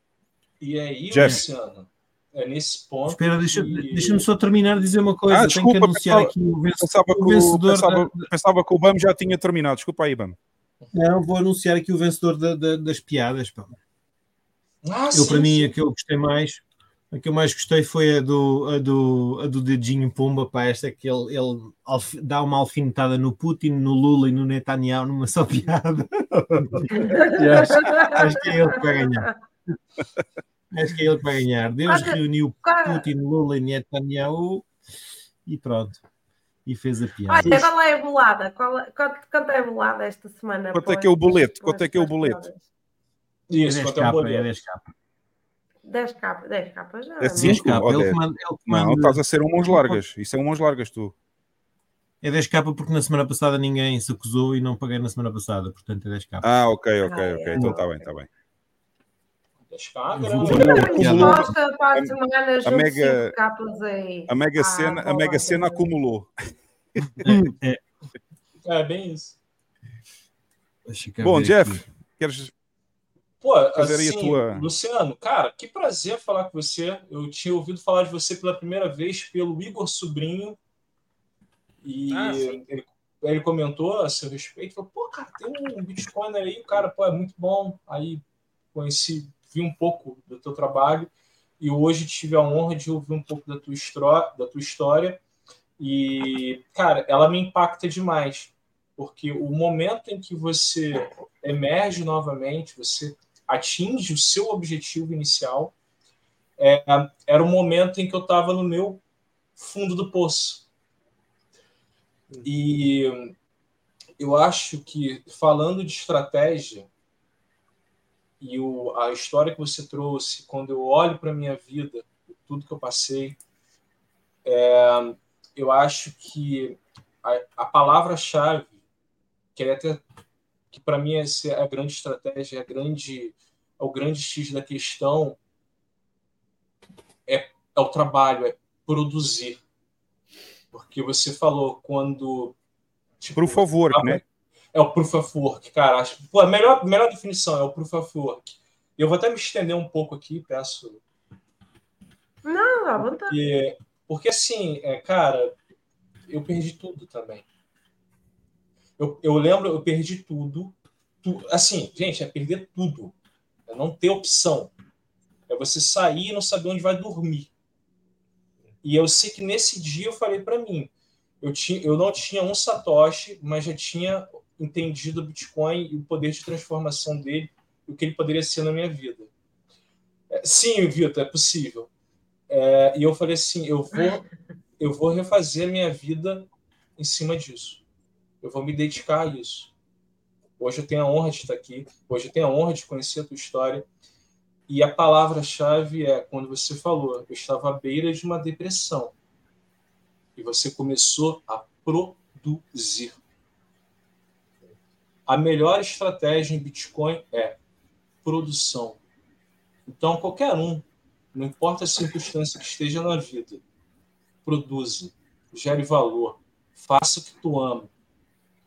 Aquela coisa que te tira o brilho dos olhos, que te dá uma razão de ser. Cara, vai. Vai que o resto é consequência, é proof of work. Cara, tô honrado em ouvir tua história. Valeu, Jeff. É, cara, é, é uma recomendação universal. É, Ge- sempre gerem valor, porque onde Sim. guardar o valor que nós geramos, nós já temos desde 2008. É verdade. Lex, Opa. Então, queria agradecer ao, ao Luciano. não te esqueças, não, não te esqueças do spam de segunda-feira, né? Ah, sim. Não, mas queria, primeiro queria, queria agradecer ao Luciano, porque realmente é uma história bonita e ao mesmo tempo inspiradora. Para aquelas pessoas que se calhar andam um bocado perdidas às vezes e tenham bons conselhos a seguir, não é? Às vezes não é fácil, um gajo cava um buraco e, e sair do buraco é, torna-se complicado. E pronto, agradecer também a toda a gente que esteve presente no chat. O Vitão diz que não é ele, o velho de 99 anos, que mandou o super. Tudo no mão de vaca. Uh, Segunda-feira tem imperativo moral uh, às, ao meio-dia e meia em Portugal e às nove e meia no Brasil. Se quiserem doar uns satoshis também tem lá um QR Code e estamos nessa. Não se deixem vencer pelo mundo palhaço. Nesta. E vamos Estamos ajudar o, o. Lex. Lex, Lex, já chegaste aos mil ou não? Foda, eu tenho fantásticos quase 300 inscritos. Ainda não chegaste aos mil. Pessoal, vamos Não. lá subscrever o canal do Lex. pô. Vamos lá dar aí uma forcinha ao Lex. Vamos ajudar um bocado forcinha aí. Com calma, vai com calma. As coisas vão com calma. Não, vamos ajudar o Lex a Não, chegar aos mil, que é para ele monetizar o canal, que é para depois o YouTube poder remover a monetização dele também, porra. Exatamente. Isso é certo. Certinho, não Vamos falha, dar não esse prazer ao YouTube, não é? É porque assim não tem Não, piada, mas é- ele assim não pode, ele o assim não pode ser desmonetizado, né? Exatamente. Olha lá, ultimamente tem sido uma razia. Fomos, fomos nós, foi o Alexandre Costa também já, já foi. Sim, O- o- olha, e Não, mas o Alexandre Costa, Alexandre o Alexandre Costa foi pior. O Alexandre Costa foi pior porque eles des- desmonetizaram o canal para sempre. Pois. Sim, Pá, e, é- e uma cena que eu fiquei foi. sem entender. Sabes o que é que eu fiquei sem entender? Porque, tipo, agora, agora vou ter que falar com ele para tentar perceber e ainda não tive a oportunidade, que é, eu como sou subscritora, não é subscritora, sou membro do canal, tipo, faço aquele pagamento mensal, porque decidi assinar, Eh, eh, tipo, mas que e agora essa monetização não, vai para ele também, né? Não, Vai. agora eles já não vão cobrar nada, né? Agora não, já não te cobram, mas também não lhe pagam nada, né? É assim que funciona. Ah, pois Ele acho que vai criar- não- eu não acho que ele como é vai- que- Eu Ele já, ele está, criar. ele já está a criar e já está a baixar, a fazer. eh, Porque ele agora está a ter todo um trabalho, não é? Com a cena de todos os vídeos mais antigos e não sei o quê, e passar para outras plataformas, percebes? E acho que está no Odyssey e não me lembro do, no Rumble. É isso, ele está ele tá do a criar os vídeos, ele ele está a pôr os. Ele está a pôr os vídeos no Rumble e no Odyssey, acho eu, uma coisa assim, e também vai. Ele vai continuar a fazer os Sim, vídeos. acho Acho que que- no YouTube é que já não sei. Não sei. Pode Carla. ser um bom backup, hein? Carla, avança aí com as Pois. tuas considerações finais. Quero agradecer a toda a gente, como sempre, chat, painel e especialmente ao nosso convidado. Ah, opa, tenho que dar os parabéns pela história, achei incrível. Acho que a tua história é um pouco da história de muita gente, inclusive da minha, porque também houve momentos. Houve um, um momento da minha vida em que não foi quando conheci Bitcoin, não, não foi, foi, foi um pouco mais lá atrás. Ah, e que p- tudo, tudo parecia que estava perdido, não é? E, e- e essa força de, de- de vontade de, de não ir por as vias mais fáceis e de lutar é só, é só incrível, é um bom exemplo. E se isso é, é feito em cima de Bitcoin, ainda melhor, porque no meu caso, eu na altura não conhecia Bitcoin, mas Bitcoin já existia, não é? Isso era só desconhecimento da minha parte. Se eu tivesse sido em cima uma construção em cima do Bitcoin, teria sido muito mais, mais benéfico. E, e é um pouco também aquilo que o Jeff disse: é o proof, proof of work, o produzir já algo de valor e, e também eh, com, com amor, não é? Porque, enfim, há tanto ódio por aí, isso é tão triste.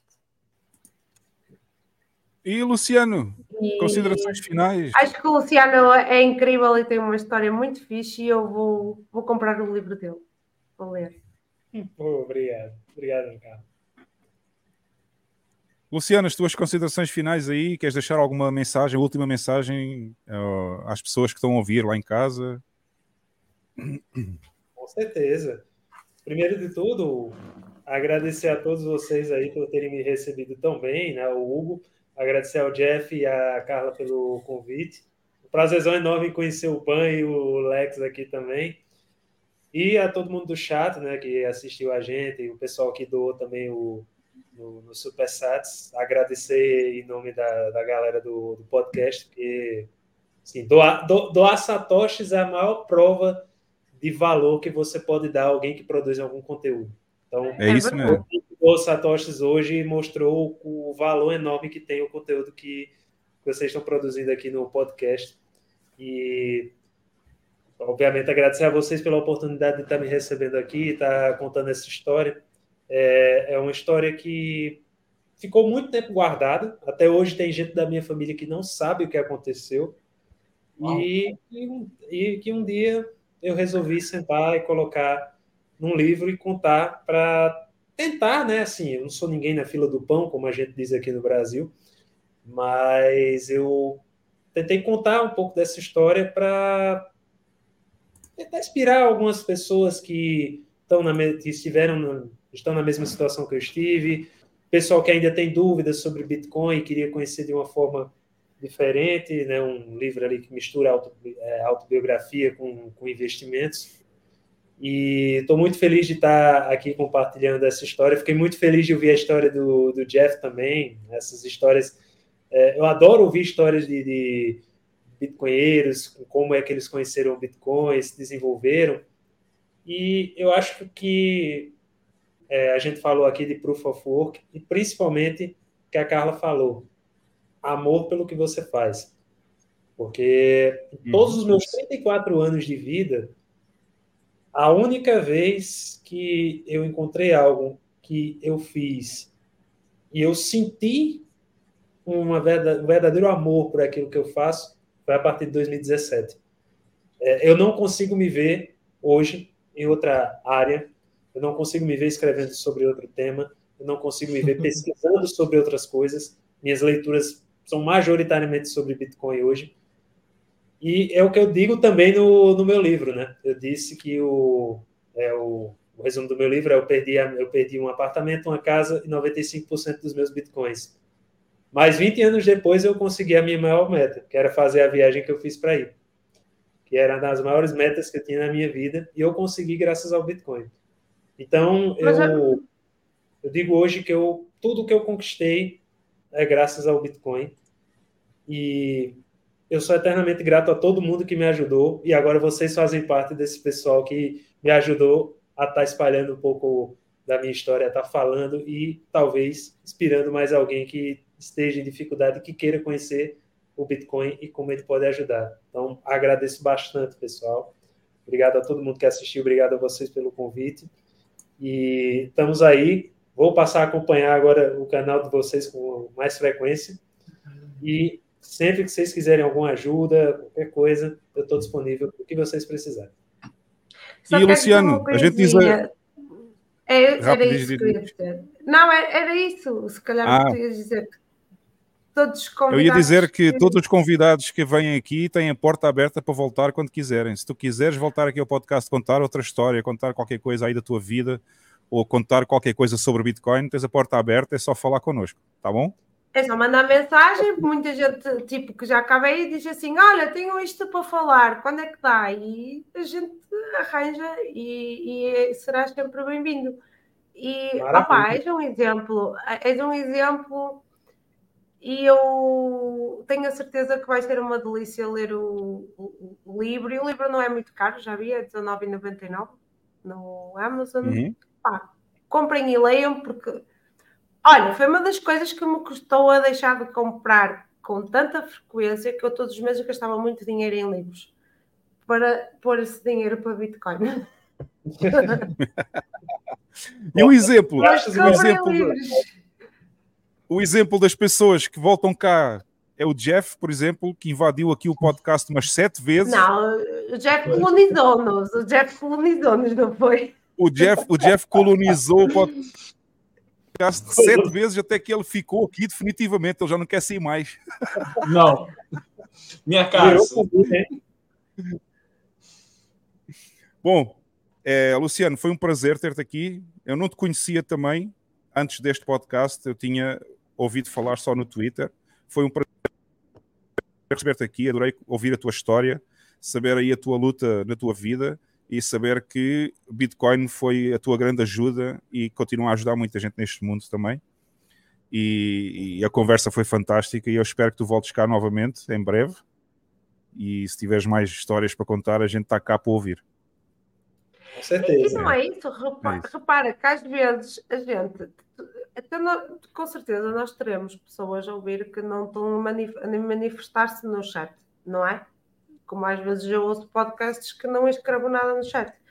E às vezes basta só, há, há, há aquela pessoa que está na merda profunda e às vezes basta só uma palavra, um exemplo, uma história para dar aquela motivaçãozinha para dar a volta por cima. E isso, tipo, é que é um E eu vou deixar é- aqui uma palavra. E e desculpa, é aquilo Luciano, eu vou deixar aqui. dizer. Quando tu fazes o que amas, tu não acordas um único dia para trabalhar. Exatamente. Concordo.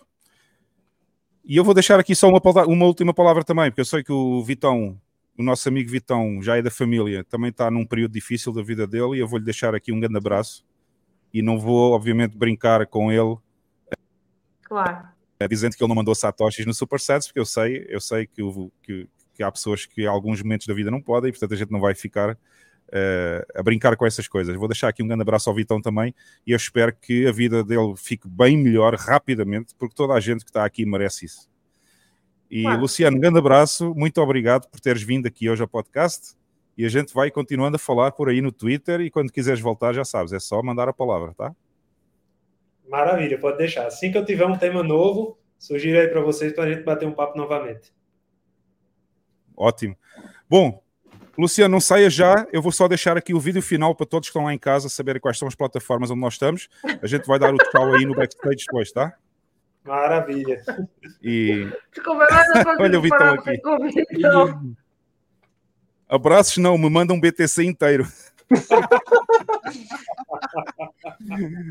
Esse é o Vitão. O Vitão já esteve aqui, já foi convidado no nosso podcast, foi um dos podcasts mais divertidos que nós tivemos, porque o Vitão é uma pessoa fantástica. Ah. Toda a gente adora o Vitão e eu tenho, eu tenho um grande carinho pelo Vitão também, eu gosto muito dele. E eu quero que ele Hugo? saiba isso aqui em público. Todos temos. Pô, então, força. Todos aí. temos, todos temos. Hugo, eu- um passarinho verde me contou que amanhã é aniversário de uma bitcoinheira, cara. É. Sério? É, lá da bolha da alimentação. Quem é? Quem é? Poli. Poli. Hum, quem? Ah, é verdade, Ah! é verdade, é isso, é isso. Ah, é? Mas olha que nós Portugal não temos não há uma tradição de dar os parabéns antes do aniversário, porque isso É, dá eu azar, a gente só nessa. dá Não, depois. é. não, não, não, isso dá azar, dá azar. E, Dá e a azar. primeira vez que, que a gente festejou o do meu tio an- antes do aniversário foi no dia anterior, porque era um domingo. Ai, faz anos uma segunda, vamos comer todos juntos no domingo e festejamos já. O meu tio foi para o hospital, passou o aniversário no hospital. Não, era Polibem. É, Eu vou pôr aqui. não. Eu vou pôr pensar. aqui, eu vou pôr aqui, Antes olha só, vou pôr aqui já no episódio da próxima semana, frase de abertura. Parabéns à Poliana aqui, ó. Queres ver? ó? Isso. Mas não é agora, não é agora, é amanhã. Não, não é agora, é só no próximo episódio. No próximo episódio, ali- aliás, vou já dizer a Poliana no próximo episódio, se não tiveres cá no início do podcast, nem vais receber os parabéns, que eu só vou dizer no início. Bom, porque ela chega sempre atrasada, né? Por isso Sim, é que eu estou a chega- dar um, estou a dar um puxão de orelhas aqui. Não dei os parabéns à rapariga, ela ainda Olha não fez velho fazendo maluquice, ó. Bom, pessoal, amanhã. vamos encerrar. Luciano, fica aí só, que eu eu vou passar o vídeo, mas não saia já. A gente vai dar o tchau lá no backstage. Muito obrigado a todos que estiveram aqui a ouvir o podcast. Um beijinho a toda a gente aí no chat. Bem para todos. Quero que todos se deem bem aí. E muito obrigado a todos também que enviaram supersets. É muito apreciado aqui. A gente sabe que enviar sets para outra carteira custa muito, por isso tem mais valor ainda. E nós agradecemos a vossa ajuda, ajuda aqui no, aqui no podcast. E portanto, já sabem, sexta estamos cá novamente às 19 horas do Brasil, 22 horas em Portugal e para mim, que estou aqui sozinho em El Salvador, às 16, às 4 da tarde, quando eu começo o podcast. Pessoal, a gente vê-se então na próxima semana. Tchau, tchau. Abraço.